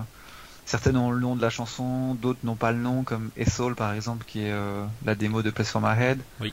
On a une démo d'In the End qui s'appelle In the End. Enfin voilà. Donc euh, ça serait un peu compliqué, je pense, de savoir d'où viennent les chansons si on si on n'a pas d'explication. Ouais, là, effectivement, c'est varié. C'est vrai que là, comme tu dis, euh, parce que les All, euh, la démo de Place for My Head, c'est donc effectivement bien avant. Et je vois qu'on a également Blue. Là, je me souviens plus trop ce qui se cache derrière. Mais une démo donc là de 98. Et à côté de ça, par exemple, on a une version de Robot Boy qui est relativement proche de souvenir de la finale, mais euh, avec des paroles un petit peu plus complètes qui ont peut-être été un petit peu épurées, je pense, par la version finale. On a aussi une version de What I've Done et tout, donc ouais, ça touche un petit peu euh, à toutes les époques. C'est aussi sans doute ce qui le rend intéressant. Je me souviens plus bien de toutes les chansons. mais- Tu, tu demandais pour Blue et de ce que je lis, ça, ça aurait servi à la chanson Crawling en fait, pour une certaine. Ah euh, oui, c'est marqué là. Ah bah oui, c'est la fin de la chanson où on reconnaît effectivement euh, une partie de ce qu'est Crawling euh, au bout du compte. Mais ouais, c'est que, il me semble, c'est que la fin, euh, enfin, ou qu'un ex, qu'une partie, qu'un extrait de Blue qui, où là on se dit bah tiens merde, ça, ça, ça va être Crawling plus tard. Ouais, d'ailleurs, à, à l'intérieur de ce CD-là, euh, je sais pas si vous, vous l'avez, mais j'ai un, un espèce de petit carton qui reprend euh, euh, tous les tous les titres entre guillemets des CD LPU. Donc euh, il explique bien que le premier c'est Hybrid Theory EP et après j'ai 2, 3, 4 jusqu'au 8 qui, qui l'appelle bien euh, Cookies. Effectivement. ils reprennent- ouais. Et donc, ils du reprennent coup, même, on, on voit bien le- euh, les choses dont on avait parlé un petit enfin dont on n'a pas encore parlé avec des espèces de best-of là, Songs from the Underground et A Decade Underground. Alors moi j'ai le premier, j'ai pas le deuxième. Alors le deuxième il n'existe pas comme CD en fait. Decade Underground, je me suis beaucoup euh, j'ai beaucoup cherché en fait c'est qu'une version euh, digitale. On D'accord. peut pas l'avoir en CD. Donc euh, voilà c'est pour ça. Songs from the Underground, bon, c'était une sorte, c'était un, un best-of euh, de, de différentes éditions, un petit best-of parce qu'il n'y a que 8 chansons, mais on avait aussi là-dedans donc en piste numéro 6 euh, Hunger Strike qui est un live euh, chanté par euh, une chanson, chanson chantée par Chris Cornell avec Chester Bennington. Oui effectivement ouais. Du coup maintenant euh, bah, une autre signification, Aussi. un peu moins à l'époque mais c'est vrai effectivement. Songs from the Underground. Donc c'était euh, bon soit pour ceux qui n'avaient pas les éditions d'avant, ou alors c'est histoire de faire peut-être un cadeau. Ou, bon, c'est pas forcément très utile si on achète toutes les éditions du LPU du coup, mais bon. Bah en fait ce CD là vu qu'il était vendu dans le commerce, n'importe qui qui n'était pas membre du LPU pouvait l'acheter en fait. Voilà. Donc pour, pour les membres ça paraissait un peu inutile mais pour ceux qui n'étaient pas membres ça faisait un CD en plus euh, à pouvoir écouter. Et alors donc petite euh, précision pour le CD du LPU 11, donc c'est que les premiers qui se sont rués sur l'achat du pack LPU ont pu voir leur nom apparaître dans ce CD, derrière le CD. Là on a tout plein de noms marqués euh, qui illustrent la forme du CD et donc euh, probablement. Ah ouais? que, Oui oui. Ouais, c'était les 500 premiers. D'ailleurs, 500 je salue euh, Jérémy Biard s'il nous écoute. Je sais qu'il en faisait partie des heureux 500. Alors, Et quand tu dis derrière le CD c'est à quel endroit? Ben, quand tu enlèves le CD, euh, tu vois plein de noms écrits dessous. Ah derrière le CD, Ah, ok. Jérémy Biard, il est écrit où? Ouais. Ah ouais ok. Ah bah, faudrait chercher, mais je me souviens avoir discuté avec lui à l'époque. et Comment tu l'écris Biard? B-R-I-A-R-D. B-I-A-R-D B, parce Ouais. que BI, je vois B-E-R-K, B-I-E-L, B-I-E-N, je vois pas Biard. C'est de l'ordre alphabétique en plus non? Ah bah oui, c'est pour ça. Pardon Jérémy, je ne te euh, trouve pas. Peut-être qu'il a, Ah. il a mis un pseudo, hein, j'en sais rien. Je lui demanderai, mais normalement, il en fait euh, partie. Pourtant, en regardant tout le monde, j'ai l'impression que c'est les prénoms, noms et prénoms euh, normaux. hein. Moi, je sais que normalement, je connais quelqu'un là-dedans, mais il y en a peut-être d'autres que je connais d'ailleurs. J'ai jamais lu tous les noms. J'avais jamais fait attention à ce truc là. J'avais, je sais que autant voilà pour l'édition du LPU 9, pour avoir le vinyle, je m'étais levé euh, très très très tôt dans la nuit pour commander ce LPU de bonheur, mais sur celui-là, euh, je l'ai pas fait. Bon, c'est un petit détail. Ça se, trouve, ça euh, se trouve, je suis dessus et je le sais même pas en fait. Eh bien, très bonne question. mais j'arrive pas à comprendre. Alors, je suis peut-être bête, hein, mais j'ai pas l'impression que ce soit dans l'alphabétique. Hein. Si, si, dans l'alphabétique des noms de famille. Ah oui, ok. Et d'ailleurs, il y a Lorenzo E- Enrico qui est, qui est écrit. Et Lorenzo Enrico, je crois que c'est euh, Non, t'es c'est pas le dedans, Lorenzo hein, du pas LPU, non? Je ne sais pas. Si, à si, l'époque, il était peut-être pas euh, manager. Si, si, si, euh, Lorenzo, je crois que c'est bien ça. Bah ouais, il était, il était juste fan peut-être, et il n'était pas encore dans le... Parce qu'il a, il avait remplacé Adam, mais... euh, D'accord. Donc Lorenzo, pour ceux qui savent pas, c'est celui qui qui est présent en fait euh, à chaque concert, enfin, en tout cas à presque chaque concert. Il fait partie de l'équipe Linkin Park Underground et c'est lui qui souvent chapeaute euh, les meet and greets depuis euh, depuis la tournée de 2014, si je me trompe pas. ouais, un truc du genre. Voilà. Donc c'est lui qu'on rencontre quand on quand on a la chance de rencontrer le groupe et, et qu'on voit aussi sur des vidéos de de Mike récemment. Un Il gars, est encore là pour l'aider à filmer. enfin, un etc. gars très sympathique. Ouais, super sympa. Je me souviens Super euh, quand je l'ai croisé à Londres l'été dernier, du coup, comme j'étais sans doute le seul français dans le lot, il m'avait fait bonjour et au revoir. C'est toujours un détail, mais c'est marrant. Ouais, ouais, il, est, il est jamais impatient et il prend toujours le temps de, de répondre aux questions. Oui, il prend le temps, il est souriant et tout. Enfin, c'est vraiment ce qu'il faut dans ce, ce genre de d'épreuve, si je puis dire. De... LPU 11, donc. Est-ce que vous avez quelque chose à ajouter? Bah écoute, euh, non, On a fait le pas tour. J'avoue, je me souviens plus parfaitement de toutes les chansons, exactement ce qu'il y a derrière. là. Certaines, oui, en revoyant les noms ou ce qui est écrit dessous, mais plus exactement tout. Mais pareil, un CD qui vaut plutôt le détour. Donc LPU 11, on continue LPU 12. Donc euh, là aussi toujours des démos, mais beaucoup plus centrées sur Minutes to Midnight, parce que la moitié du disque sont des démos de Minutes to Midnight. Alors là encore, je vois, c'est un que j'ai pas dû réécouter souvent, parce que les titres ils me disent pas grand chose. Ah bah moi celui-là au, au contraire je, je l'adore. Le 12, euh, je préfère largement le 12 au 11 par exemple. Ah, LPU 12, déjà je comprends, c'est que je l'ai pas en, en digital, alors je l'ai pas réécouté aujourd'hui du coup celui-là. Bah, Il y a par exemple euh, la chanson Débris qui est superbe. Ouais. Euh, Clarity aussi. Ah, je me souviens tellement pas de ce qui se cache derrière. Alors il y a quand même une petite euh, anecdote sympa euh, quand je lis la jaquette ici. Oui. Euh, la démo Forgotten. Euh, ils me disent que c'était une, une chanson qui, dans cette démo-là, a été écrite avec Mark Wakefield, donc celui qui chantait à la place de Chester avant son arrivée. Oui. Donc là, on remonte très très loin, mais voilà. Donc c'est pas c'est pas sa voix, mais apparemment, ce que je dis, ouais, ça a été écrit en partie par Mark Wakefield. Voilà. Sinon, euh, ouais, non, c'est pas un CD que j'ai beaucoup écouté non plus moi. Euh, j'ai dû l'écouter, mais j'ai plus forcément la mémoire, moins marqué que d'autres euh, albums qui étaient quand même plus plus percutants. Et puis les démos de Minutes to Midnight, il y en a quand même beaucoup qui sont sortis, donc au bout d'un moment, on les oublie un peu. Au final, il y en a eu pas mal, ouais, mais faudra que je réécoute du coup ce que je vous dis. Moi, je les ai pas tous tous en, sur l'ordinateur et du coup, j'ai pas réécouté aujourd'hui, donc euh, j'ai pas trop de souvenirs précis euh, du contenu musical de ce CD. Est-ce qu'on avait un objet rare sur euh, PU 12 Avions-nous un objet rare? Alors je sais, je sais pas si c'est rare, mais il y avait un objet. Puisque- On avait euh, un espèce de non, je me trompe peut-être une sorte de, de thermos, non? Ouais, pas c'est ça, mais ça, c'est- une ça, c'est gourde, Tout ouais. à fait, ouais. Alors je sais ça, pas si c'était rare. un objet spécialement rare, mais en Non, tout cas c'était dans le pack, non. non. ouais. Effectivement, donc un- comme tu dis un thermos, admettons euh, labellisé LPU 12. Ouais, c'est ça. Donc euh, utile évidemment, peut-être pour des gens comme toi qui font du vélo, non? Euh, non, non, Non. non, je n'utilise pas ça sur mon vélo, mais j'ai jamais utilisé les, les objets que je recevais, je les ai rangés, mais je pense pas avoir l'utilité d'avoir un thermos euh, Linkin Park Underground. J'aurais peur, je pense, de le perdre ou de. Ah, C'est ça le problème avec les beaux objets. Ouais. C'est le Voilà. cas aussi maintenant. euh, J'ai acheté par exemple là, le petit pins à l'effigie de l'autographe de Chester ou voilà, on a maintenant des petits pins. J'ai l'impression que ça revient un peu comme des petits objets sympas, mais j'ai peur moi aussi de les accrocher tellement j'ai pas envie de les perdre.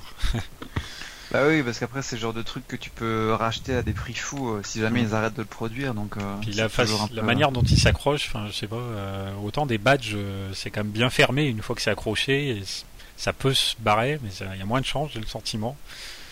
Un pins, je suis pas confiant, personnellement.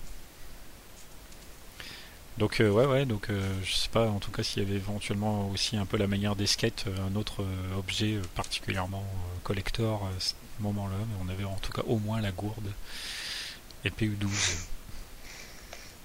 C'est ça. alors, euh, je sais plus, on n'a plus trop parlé aussi des t-shirts depuis la dernière fois, parce qu'ils sont peut-être pas toujours à l'effigie des, à l'effigie des pochettes, là par contre, il me semble. Euh, Pour le euh, LPU 12, si c'est Le 12, ouais, c'est raccord avec la pochette. Le 11, euh, pas spécialement. Bon, après, la, la pochette du 11 est assez space. Enfin, Ouais, un petit... Je sais pas exactement ce que ça peut représenter. Euh, mais il me le t-shirt n'a rien à voir pour le 11, mais pour le 12, c'est vrai que les deux sont assez similaires. D'accord. Et donc on en arrive au LPU 13 qui lui proposait par contre un- justement un maillot euh, spécifique. Tout à fait. Un maillot Ouais. qu'on a peur de déchirer, qui est beau, mais Alors moi, tu vois, au contraire, je te confirme Ouais. que pour le déchirer, j'ai l'impression qu'il va falloir y aller parce que euh, il est très élastique. enfin, je dis déchirer, je parle surtout du, du flocage en fait. Ah. J'ai ouais. toujours peur que le flocage se barre. Bah, c'est celui qui est en textile sportif, là, c'est ça, non C'est ça. Ouais. Ouais. Moi, J'étais pas, je- j'étais pas un grand fan, moi. C'est en plastique recyclé, hein, je crois. Je le porte pas Ouais. pour dehors, mais je le porte pour dormir. C'est très doux, c'est très agréable. Tu mets un t-shirt LPU pour dormir? Euh, le t-shirt du LPU 13, oui, il est très agréable au toucher. C'est c'est pas comme un t-shirt classique justement. ouais. La révélation people ce soir, hein, Ouais, entre attention. le mariage Et en de plus, la comme, fondatrice de LPU. Et en plus, comme il est euh, donc il s'étire très facilement. Tu peux te tourner autant que tu veux dans ton lit, tu risques pas de l'abîmer. Ah oui, d'accord. Bah écoute, c'est. Par contre, effectivement, alors je me souviens, Adrien, que tu avais posé cette question sur le flocage, parce que là, effectivement, il y a un, vrai flocage sur le maillot. Alors moi, euh, c'est vrai qu'au fil des lavages, euh, le truc il s'est barré, mais je sais pas si c'est normal ou pas, mais du coup, en fin de compte, en dessous, c'est comme imprimé euh, par dessous. D'accord. Donc du coup, même s'il n'y a plus de flocage, il y a quand même toutes les inscriptions qui vont bien. Non, mais c'est bien que tu me le dises, je vais arrêter de le porter du coup. dans l'idéal, il faudrait que je m'en trouve un deuxième pour pouvoir le porter euh, autant que je veux. Éventuellement, c'est quelque chose à faire. Alors LPU 13, celui-là, je crois, effectivement, j'ai dû réécouter un petit peu aussi aujourd'hui. Et donc, euh, il y avait par exemple, alors voilà, on a, parlé un peu tout à l'heure euh, hors antenne, une des pistes assez marquantes, je pense, de ce CD, c'est Primo, la démo de Albigone, qui est une chanson, pour ainsi dire, terminée un petit peu différente évidemment de la version finale qui est parue sur Living Things, mais néanmoins euh, très très intéressante. Ouais, je dirais même plus qu'intéressant, c'est là qu'on voit la force du LPU. Elle, pour moi, elle surpasse euh, I'll Be Gone euh, original. elle est un peu différente quand même, mais franchement, elle est, elle est très très très bonne. Oui, parce que du coup, elle est plus longue, euh, un petit, peu plus électro aussi. Euh, on pourrait, euh, à juste titre, reprocher à la version studio finalement finale d'être un peu simpliste, une structure assez basique, même si elle est assez efficace du coup, et que c'est souvent une chanson quand même qui plaît, il me semble, globalement dans cet album. Mais c'est vrai que là, on a le sentiment que voilà, ils ont poussé plus loin, elle est un peu plus épique, elle est plus Ouais, après je comprends le choix qu'ils ont fait pour l'album. Euh, comme tu dis, elle est peut-être plus efficace dans l'album, c'est peut-être euh, le mot parfait. Quoi. Mais c'est vrai que c'est dommage dans le sens où ils en ont pas fait un single. Euh, on se dit que c'est des chansons qui peuvent compléter des albums si c'est pas prévu de la sortir, d'oser faire quelque chose de plus qui sorte un petit peu des sentiers battus, si je puis dire. Bah, après nous, c'est, je trouve que c'est quelque chose qu'on apprécie parce qu'on y a accès grâce au LPU, mais du coup c'est presque dommage que, que Primo finalement ne soit pas plus connu du grand public, quoi. Ah non, carrément. D'ailleurs, euh, si, euh, si jamais vous qui nous écoutez ne l'avez pas encore entendu, il faut vraiment, faut vraiment que vous alliez l'écouter. Euh, elle vaut vraiment le coup et c'est vrai que vraiment c'est le mot qui me vient. Hein. C'est épique. À la fin, je me souviens, là, y a, on est dans du, un peu du solo de synthé, quelque chose de très électronique, mais vraiment intéressant assez bien fichu et on a aussi euh, autre chose d'intéressant sur ce disque c'est euh, de voir comment a été construite progressivement Until It Breaks donc là encore sur euh, Living Things où donc là on a en trois pistes trois morceaux trois parties on va dire de ce que deviendra finalement Until It Breaks on aura l'impression d'ailleurs qu'ils vont recoller ces trois morceaux ensemble pour concevoir la chanson finale avec notamment les couplets de Mike aussi la partie chantée par Brad à la fin tout ça, c'était des morceaux différents au départ qu'ils ont combinés ensemble pour ne faire plus qu'un. Bah ouais, là, il nous proposent euh, encore plus de, allez, de finesse dans. Enfin, je pense que ça va aussi avec leur, leur manière de construire les albums qui, qui va encore plus dans le détail qu'au tout début. Et du coup, bah, ils nous donnent accès à des, à des, à des choses qu'on, qu'ils n'utilisaient sans doute pas avant ou qui n'étaient pas suffisamment abouties pour nous les présenter. Et là, on a vraiment un exemple, comme tu le dis, de, de la construction totale d'une chanson euh, euh, dans sa dans sa grande largeur quoi. Mm. C'est toujours intéressant et je viens de voir ça aussi sur ce CD là, je me souvenais plus mais à la toute fin on a aussi deux pistes qui sont des je crois oui. des, euh, des chansons par des, des groupes qui avaient été sélectionnés ou tirés au sort ou où il fallait donner sa démo et on pouvait figurer sur le CD du LPU, je crois, pour des groupes. Euh, voilà, une espèce de, concours, oui, sûrement. Et donc, effectivement, il y a deux artistes qui ont eu la chance d'enregistrer en studio avec eux euh, leurs chansons. Ah oui, c'est ça. Voilà, ils enregistrent en studio, ouais. Alors, euh, autant, il me semble que donc il y a une chanson et une qui est instru. deux souvenirs. bon, je suis pas forcément un gros fan de la chanson. L'instru, elle était assez assez puissante, il me semble. C'était pas inintéressant. Par contre, je sais pas comment ça se fait, mais mon truc il est collé et je suis en train de le déchirer. Euh, surtout que ce que je lis sur le, la jaquette, euh, ils ont eu la chance d'avoir leur euh, donc sur la sur la chanson 11 donc de Ryan Gilles, la, la, batterie est jouée par Rob. Mm. Donc c'est quand même pas rien et ils ont quand même le, le Produce by Linkin Park qui apparaît juste après. Et sur sur la chanson 12, c'est Mike qui s'est occupé des samples et de, du keyboard, euh, j'imagine que c'est tout ce qui est euh, euh, je sais pas comment on pourrait les traduire en français, mais clavier. Oui, clavier ou tout ce qui est réglage. C'est pas, pas ce qu'on voit sur les, boutons d'enregistrement dans les studios, non C'est pas ça? Non, c'est clavier. Ouais, peut-être. ouais, ouais, toute la partie comme ça, un petit peu plus électronique du coup. Ouais, ça doit être ça. Ce arrangement. Mais voilà, ils ont quand même eu la chance de pouvoir enregistrer avec le groupe et pas juste juste dans leur studio quoi. Ils ont participé à, à l'enregistrement de leur, leur chanson. Et oui, ce n'est pas négligeable. Belle expérience, je pense, pour eux. Ouais. je voulais juste revenir sur le, les, les trois démos d'Until It Breaks. Donc en fait, c'est la chanson Until It Breaks, c'est une des rares chansons de Linkin Park dont je ne suis pas trop fan et qui je trouve pour moi crée un trou dans Living Things. Et euh, les trois démos là qui sont présentes dans ce CDLPU 13 bah elles confirment mon impression. C'est que effectivement je n'aime pas trop cette chanson quoi. il y a aucune des deux enfin aucune des trois démos qui, qui m'inspire vraiment euh, comme euh, comme la chanson finale. D'accord c'est sûr que moi non plus je suis pas forcément très fan de la chanson. On pourrait avoir, on pourrait avoir l'impression, du coup en voyant les démos, que du coup elle était faite euh, justement un peu de briques et de broc euh, avec des éléments assez différents qu'ils ont essayé de combiner ensemble. Ça passe plus ou moins. Bon. Après d'autres euh, dans ce CD là, par contre il y a par exemple l'instru Holding Company qui que je trouve superbe. Mhm. je vois pas forcément le, lien avec Lost in the Echo, mais ça reste euh, très très bon. Oui, du coup, là, donc pas mal de démos euh, de l'époque Living Things. Hein, du coup, on est plus centré sur euh, un album en particulier dans l'ensemble. pas exclusivement, mais globalement. LPU 13, c'est toujours pas là qu'on reparle de skate Euh, non. Non. Non, c'est au 15. C'est au 15, on n'y est pas encore alors. LPU 14. Donc on enchaîne. Donc là toujours et encore hein, évidemment. Euh, donc maintenant c'est devenu un peu un classique, c'est d'avoir finalement 10 pistes, 10 pistes de démo. Je vois c'est toujours 10, ouais. Donc euh, LPU 16 avec un artwork je pense qui a pas mal euh, frappé les gens, assez travaillé et repris d'ailleurs sur le t-shirt. Ah, très sympa, moi l'artwork j'ai adoré j'ai adoré le t-shirt aussi, je trouvais ça vraiment changeant et et ce couleur orange, euh, un peu verdâtre. Euh, enfin, j'avais vraiment adoré euh, ce, style-là. Même sur le CD, je vois, ils ont imprimé, ils ont designé un peu sur le CD, je vois, en leur rouvrant la boîte. LPU 14, alors qu'est-ce qu'on avait de beau dedans? Est-ce que je l'ai. Pareil, celui-là, apparemment, non? Ça fait... C'est également un autre CD que j'ai pas en version digitale, il va falloir que je corrige ça. Bah, il était sympa, hein, le, le 14. Euh, je saurais plus les différencier toutes parce que les noms euh, sont tous un petit peu obscurs, mais on retombe plutôt sur des démos euh, anciennes, je trouve.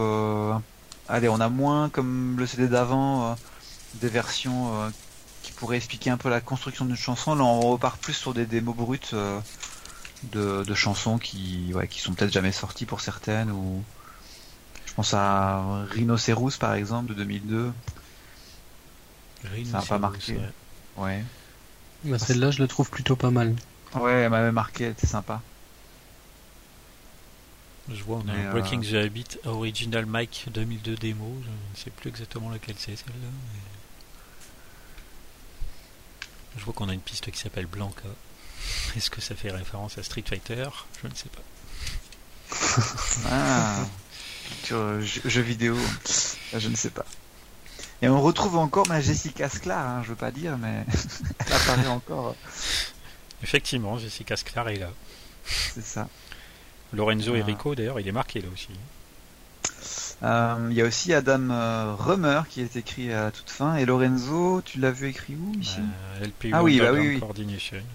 Mais en fait, Jessica, je suis en train de dire que je vois pas qui c'est, mais je me demande si c'est pas la fille qui est présente, qui est présente au Meet and Greets aussi parfois avec Lorenzo. J'ai un petit doute, mais il faudrait que j'ai de voir la, la tête qu'elle a pour euh, confirmer. Pour ceux qui auraient déjà accédé à un. Oui, parce qu'en plus, euh, moi de souvenir justement à l'époque quand je me suis inscrit au LPU, je crois que c'est avec elle que j'avais échangé quelques mails pour réussir à faire mon inscription euh, avec l'envoi de dollars par voie postale. Oui, et d'ailleurs, c'est encore elle qui répond parfois aux, mails. J'ai j'ai pas écrit souvent LPU, mais j'ai eu j'ai eu des réponses d'une Jessica quand j'avais des soucis de, allez, de pack qui n'était pas complet ou autre. D'accord. ouais, elle doit encore faire partie du, de la team qui s'occupe de ça. LPU 14, est-ce qu'on a quelque chose d'autre à ajouter là-dessus? Bah, Finalement, quand vous avez parlé de, de l'artwork, bon, moi je j'aime l'artwork, mais je trouve qu'il a pas trop de lien avec euh, Linkin Park en général, donc euh, je suis moins fan que, que d'autres artworks en général. Mais euh, par contre, on retrouve beaucoup de similitudes avec le l'artwork du, du, du 17 finalement qui, qui vient de sortir dans les couleurs, dans le c'est un peu le c'est vrai, il y, a, un ton. Du bleu, du orange, du. Il y a un style. Un petit peu de ça, ouais. Surtout que effectivement le 17, voilà, on retourne aussi dans un, quelque chose de dessiné entre guillemets, euh, pas, pas forcément numérique, euh, un petit peu différent. Très euh, très basé sur le dessin en tout cas ce, mm. ce LPU je trouve. Qui, peut rappeler un petit peu du coup le même limite voilà les travaux de Mike et de Joe en général. Je sais pas d'ailleurs si c'est eux qui designent ou pas ces trucs là. Ouais, c'est quasi sûr. Hein. Artwork James, James Jean. Je ne sais pas qui est, mais c'est James Jean. Ah, ok. Bon, bah, c'est pas, c'est pas Mike alors. Ce n'est pas Mike. Ouais, ce qui est sûr, c'est que ça fait quand même une bonne coupure avec tous les, les logos LP un peu plus classiques qu'on voyait. Euh, et qui reviennent d'ailleurs dès le 15 euh, derrière. Quoi. Hein. Tout à fait. Dans le 15, là, on revient à quelque chose d'un petit peu plus sobre. Le PU15, alors il a fait parler un peu celui-là à l'époque, puisque le CD n'est en fait que la moitié du contenu musical du LPU. Ah oui, c'était donc ça. Celui-là, on a eu donc une moitié en CD et l'autre moitié en téléchargement au fil de l'année euh, qui correspondait, donc 2016. Euh, ouais. Et donc c'était un petit peu frustrant, on va dire, parce que du coup on a quand même un CD, mais il n'est pas complet par rapport à ce qu'il propose, même si l'avantage c'est que ça permettait d'avoir une petite surprise tous les deux mois, euh, en téléchargement. Après, euh, la surprise était euh, à mes yeux de qualité euh, assez moyenne, mais bon, parce que les chansons, je pense, du LPU15 globalement m'ont pas trop trop marqué. Ouais, puis tu vois, du sais pas si ça a été le cas pour beaucoup de personnes, mais moi j'ai pas trop pris à ça. comme je disais tout à l'heure, je suis assez attaché au CD et du coup j'ai écouter le CD. Mm.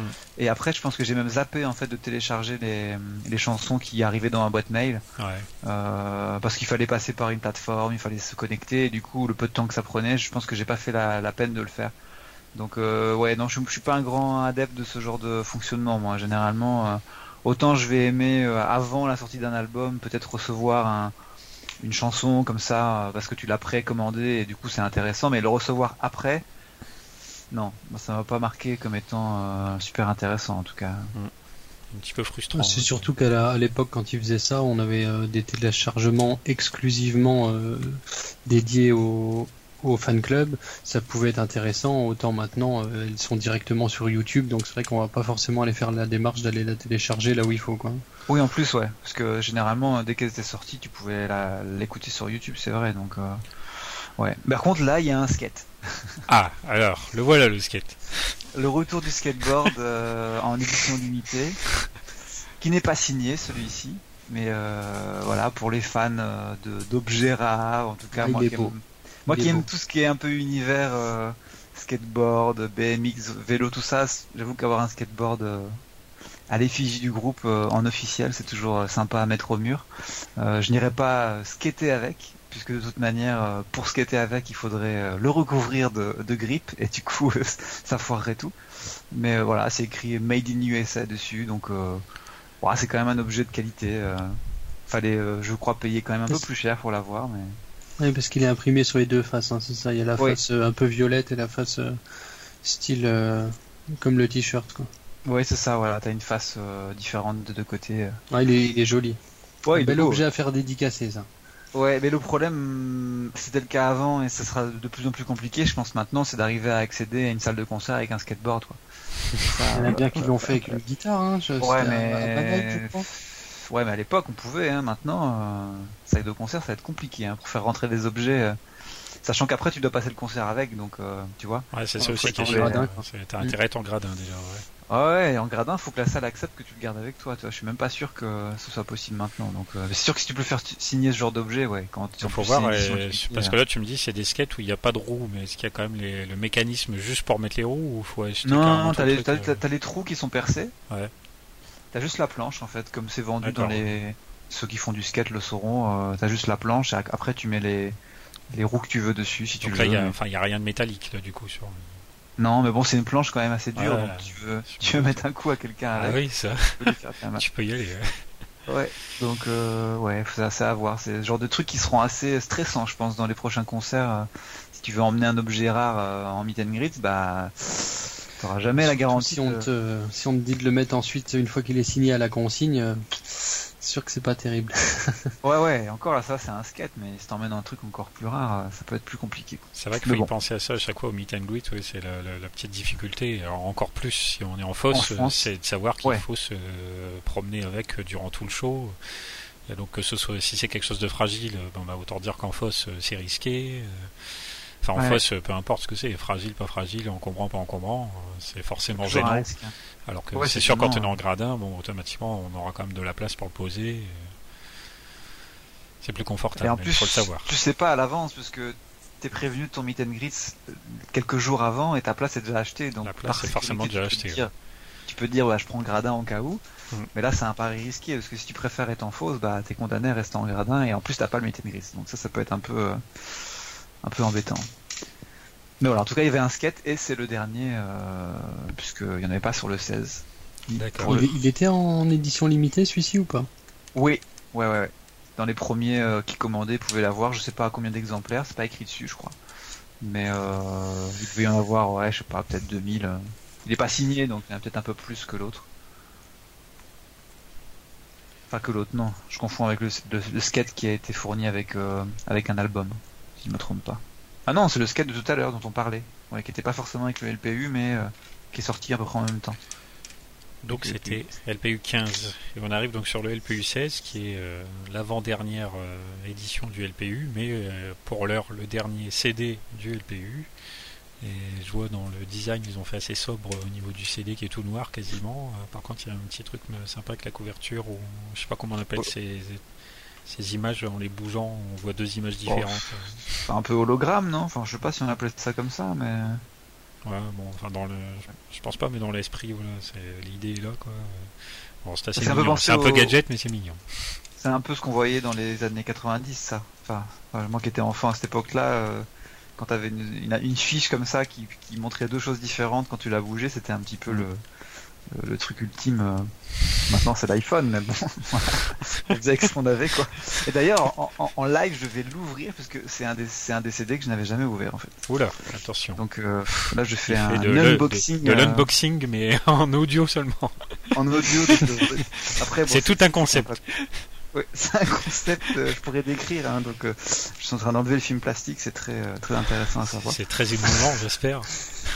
Mais comme tu le disais tout à l'heure, c'est vrai qu'un CD euh, emballé, si c'est le seul qu'on a, bah, bah, c'est mon point de vue. Hein. Je connais des gens, euh, que ce soit en musique ou notamment en jeux vidéo, qui achètent des, parfois des jeux en moult exemplaires et qui effectivement ne les ouvrent pas. Et je vois pas l'intérêt parce que je me dis qu'un boîtier qui contient un disque, hein, quoi que ce soit, un film, un CD, un jeu, si c'est pas ouvert, il pourrait ne pas y avoir de disque dedans, que ce serait la même chose. Donc euh, je trouve ça un peu con d'acheter un produit et puis de ne pas s'en servir. Je comprends l'aspect euh, collection, l'aspect machin, mais bon. Un CD c'est fait pour être écouté, un jeu c'est fait pour être joué, comme un livre est fait pour être lu, et c'est pas fait pour être euh, uniquement pour rester dans une étagère. Non, là-dessus, je suis d'accord, effectivement. Après, c'est vrai que quand on a plusieurs exemplaires, je peux comprendre, parce que c'est vrai que quand il est euh, encore sous film, bah, déjà t'es garanti de proposer un original généralement. Oui. Et puis euh, tu le revends beaucoup plus cher. Mais voilà, ça sous-entend aussi pour quand on fait ça, c'est qu'on pense à revendre. Donc dans ce cas-là, qu'est-ce qui fait de nous un fan si on pense d'abord à l'aspect économique du truc plus qu'à son contenu? Bon voilà, c'est En tout cas, le, CD est très joli.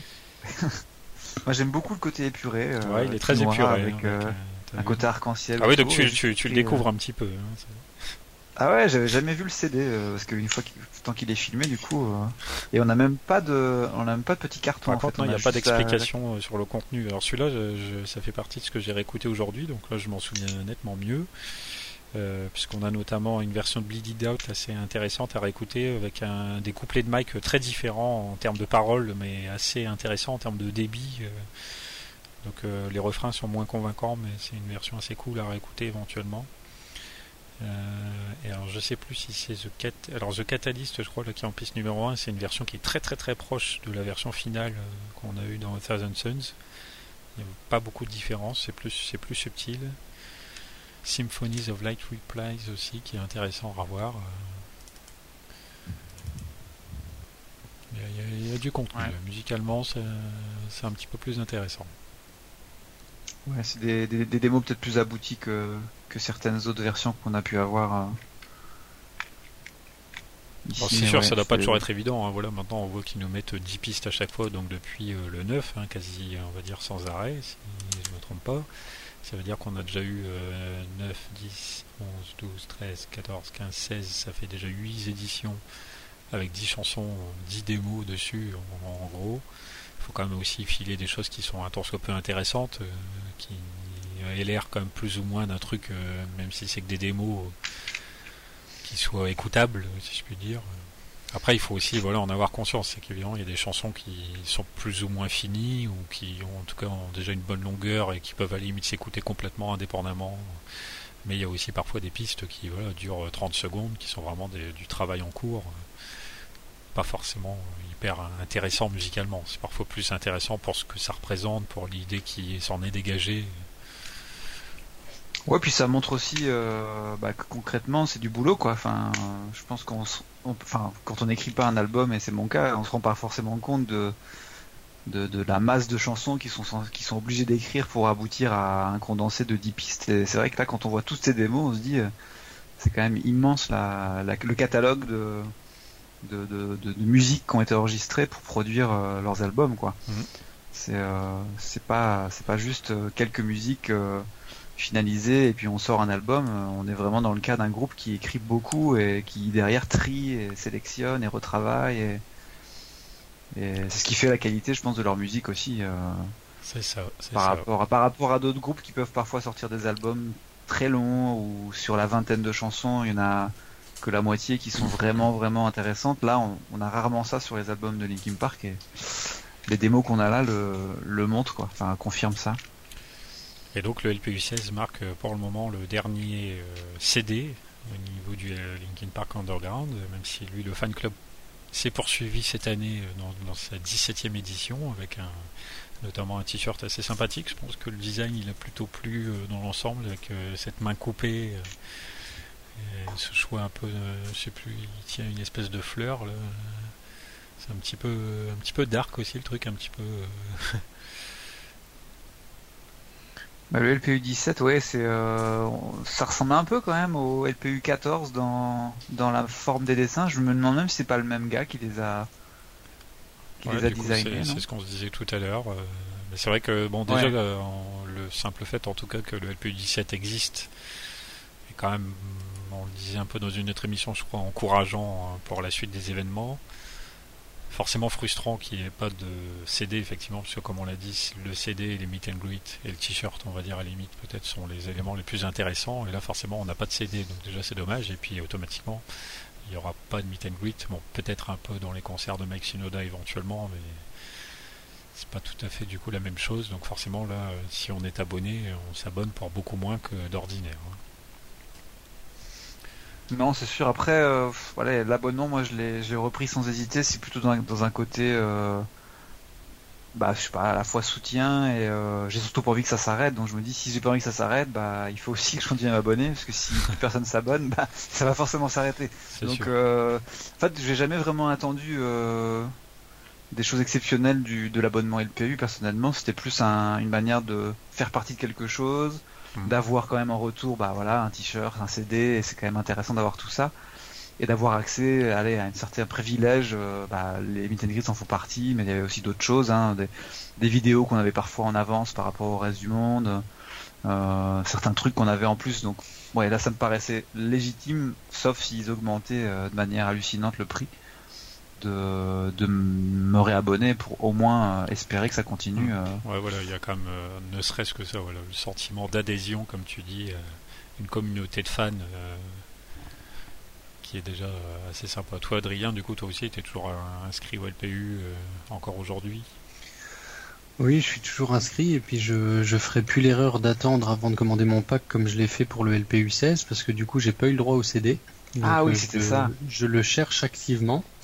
Mais ah, ah oui, parce qu'ils l'ont produit que pour les premiers packs. Enfin, c'est ça. C'était pas forcément limité, un petit peu. Et au moment où j'ai voulu commander, il n'était plus dispo. Quoi. Ah, donc maintenant, je me fais plus avoir là-dessus. Et puis, comme a dit Tony, effectivement, c'est, une... je pense que pour tout ce que le LPU m'a apporté depuis que je suis abonné, euh, je peux bien m'abonner euh, à vie s'il le faut, euh, sans souci, quoi. Parce qu'il y a, il y a hum, une, une petite, comment dire, un avantage qu'on a en étant au LPU dont on n'a pas parlé, qui était assez récent, c'était le, ce qu'ils appelaient le early entry.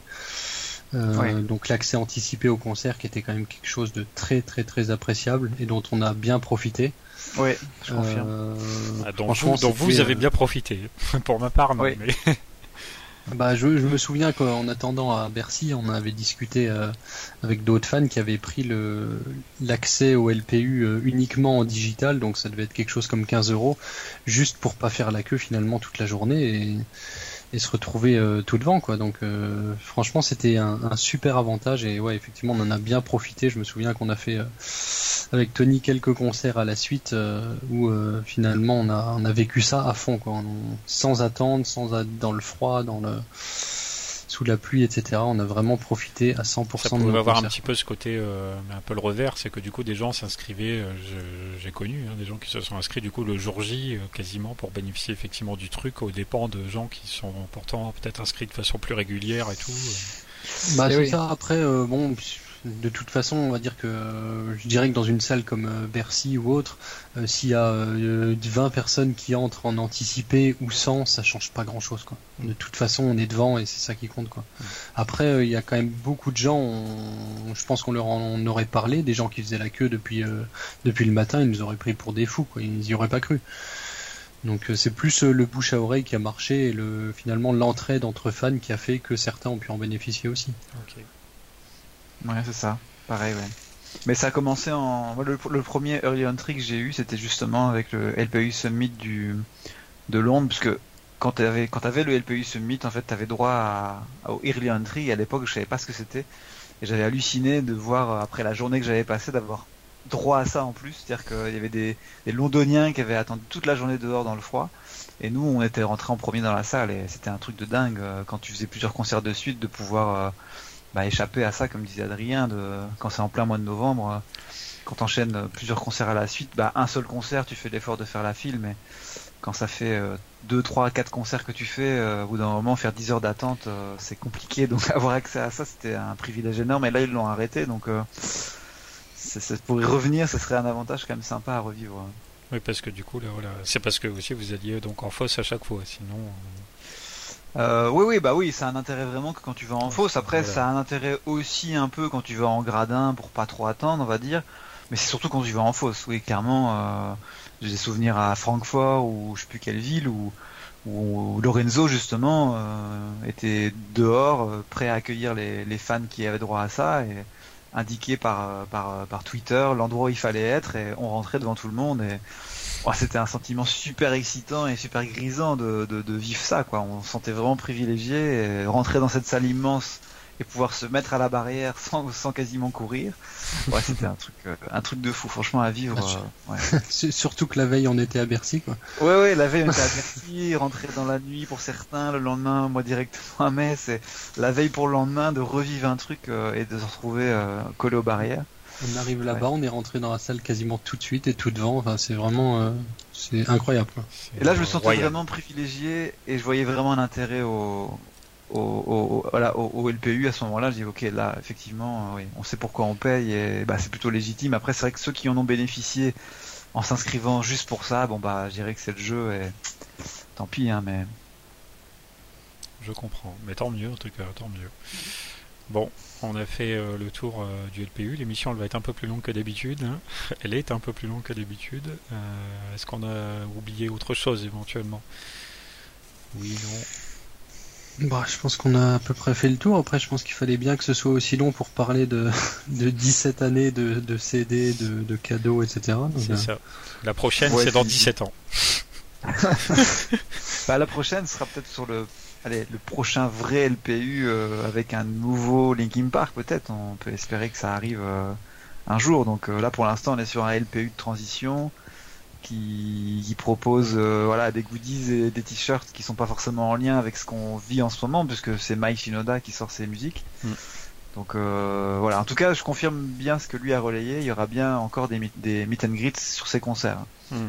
Donc euh, c'est pas forcément à notre avantage euh, de le savoir euh, autant parce que ça veut dire qu'il y aura du monde qui, qui va s'inscrire et du coup moins de chances d'être sélectionné. Mais euh, il a confirmé qu'il envisageait pas du tout les supprimer et que dès qu'il le pourrait, eh ben, il continuerait à faire des meet and. Donc pour ceux qui iront le voir à Paris, eh bien on aura normalement droit à un meet and greet. Nous en reparlerons. C'est déjà prévu dans le planning des émissions. On reparlera tout ça. Donc voilà, LPU on a fait effectivement pas mal de tours. Euh, on va pas tarder à conclure l'émission. Avant de terminer, alors j'ai oublié, je voulais faire un petit, un mini point promo au début d'émission. Je vais le faire maintenant. Euh, on a pour ceux qui veulent écouter du Linkin Park, euh, mais de façon un peu non officielle, mais quand même en live. On a un groupe qui s'appelle Meteora Tribute to Linkin Park qui fait des dates assez régulièrement. Alors j'ai personnellement pas encore eu l'occasion d'aller voir un de leurs concerts. Ils sont plutôt dans le nord de la France, hein, visiblement. Et ils ont des dates prochainement, euh, donc notamment le 2 juin euh, du côté de Bruxelles, en Belgique. Donc je sais pas si c'est près de chez toi, euh, Bruxelles, euh, Tony. Et Ben oui, oui, mais je, je, en fait, ce qui est comique puisque je comptais aller les voir, mais à ce moment-là, je suis en France. D'accord. Donc, euh, je voyage inverse. vraiment. Euh, voilà, sens inverse, euh, et je peux pas du tout euh, aller les voir, mais sinon j'y serais allé parce qu'ils passent vraiment pas très loin. Mm. Enfin, en Et Belgique, donc, rien euh, n'est loin de toute manière vu que c'est pas très, pas très grand. C'est pas très grand. Le 2 juin, donc en Belgique, et ils seront la semaine suivante, le 9, euh, du côté de Lille. Donc euh, pour ceux qui sont intéressés, n'hésitez pas à y aller. Euh, c'est également quelque chose sans doute dont on reparlera à l'avenir. Euh, J'avais dit que j'en parlerai, donc ça c'est fait. On va terminer du coup avec comme d'habitude une petite chanson. Donc là on, l'a passé tout à l'heure, enfin on en a pas spécialement abordé tout à l'heure, c'était une chanson donc issue du LPU 4 qu'on va utiliser pour terminer l'émission en l'occurrence Standing in the Middle, euh, donc une chanson euh, originale euh, chantée par Motion Man featuring Mike Shinoda. Donc il me semble Motion Man, hein, c'était, euh, ça fait partie de leurs euh, collègues euh, d'é- d'époque. je pense qu'ils ont travaillé sur des pistes de réanimation d'ailleurs ensemble. Une chanson donc, qui était assez intéressante. On va terminer avec ça pour conclure cette émission sur les LPU. Donc merci à vous deux d'y avoir participé. Bah écoute, de rien, merci à, vous deux d'avoir également accompagné euh, ces, euh, ces, ces trucs sympas de reprendre les, les, les CD LPU et puis les LPU en général. C'est vrai qu'on aurait pu aller encore dans le détail, hein, il y a plein de choses à dire, mais bon, déjà juste les CD, euh, c'est déjà beaucoup beaucoup de d'informations à, à emmagasiner. Voilà, donc euh, on termine sur Standing in the Middle. Comme d'habitude, d'ici quelques temps, vous aurez la petite vidéo promo pour l'émission du mois de juin. Vous verrez bien de quoi on parlera le mois prochain. En attendant, donc on se quitte avec Standing in the Middle du LPU 4. Euh, merci encore euh, donc à vous et merci à vous aussi de nous avoir écoutés, surtout si vous avez écouté l'intégralité, puisque là on doit toucher dans les deux heures d'émission, donc c'est clairement plus long que d'habitude. Désolé pour ceux qui trouvent déjà les émissions d'ordinaire un peu trop longues. on n'a pas fait exprès. Merci encore et puis on se dit à la prochaine. Ciao. Salut. Salut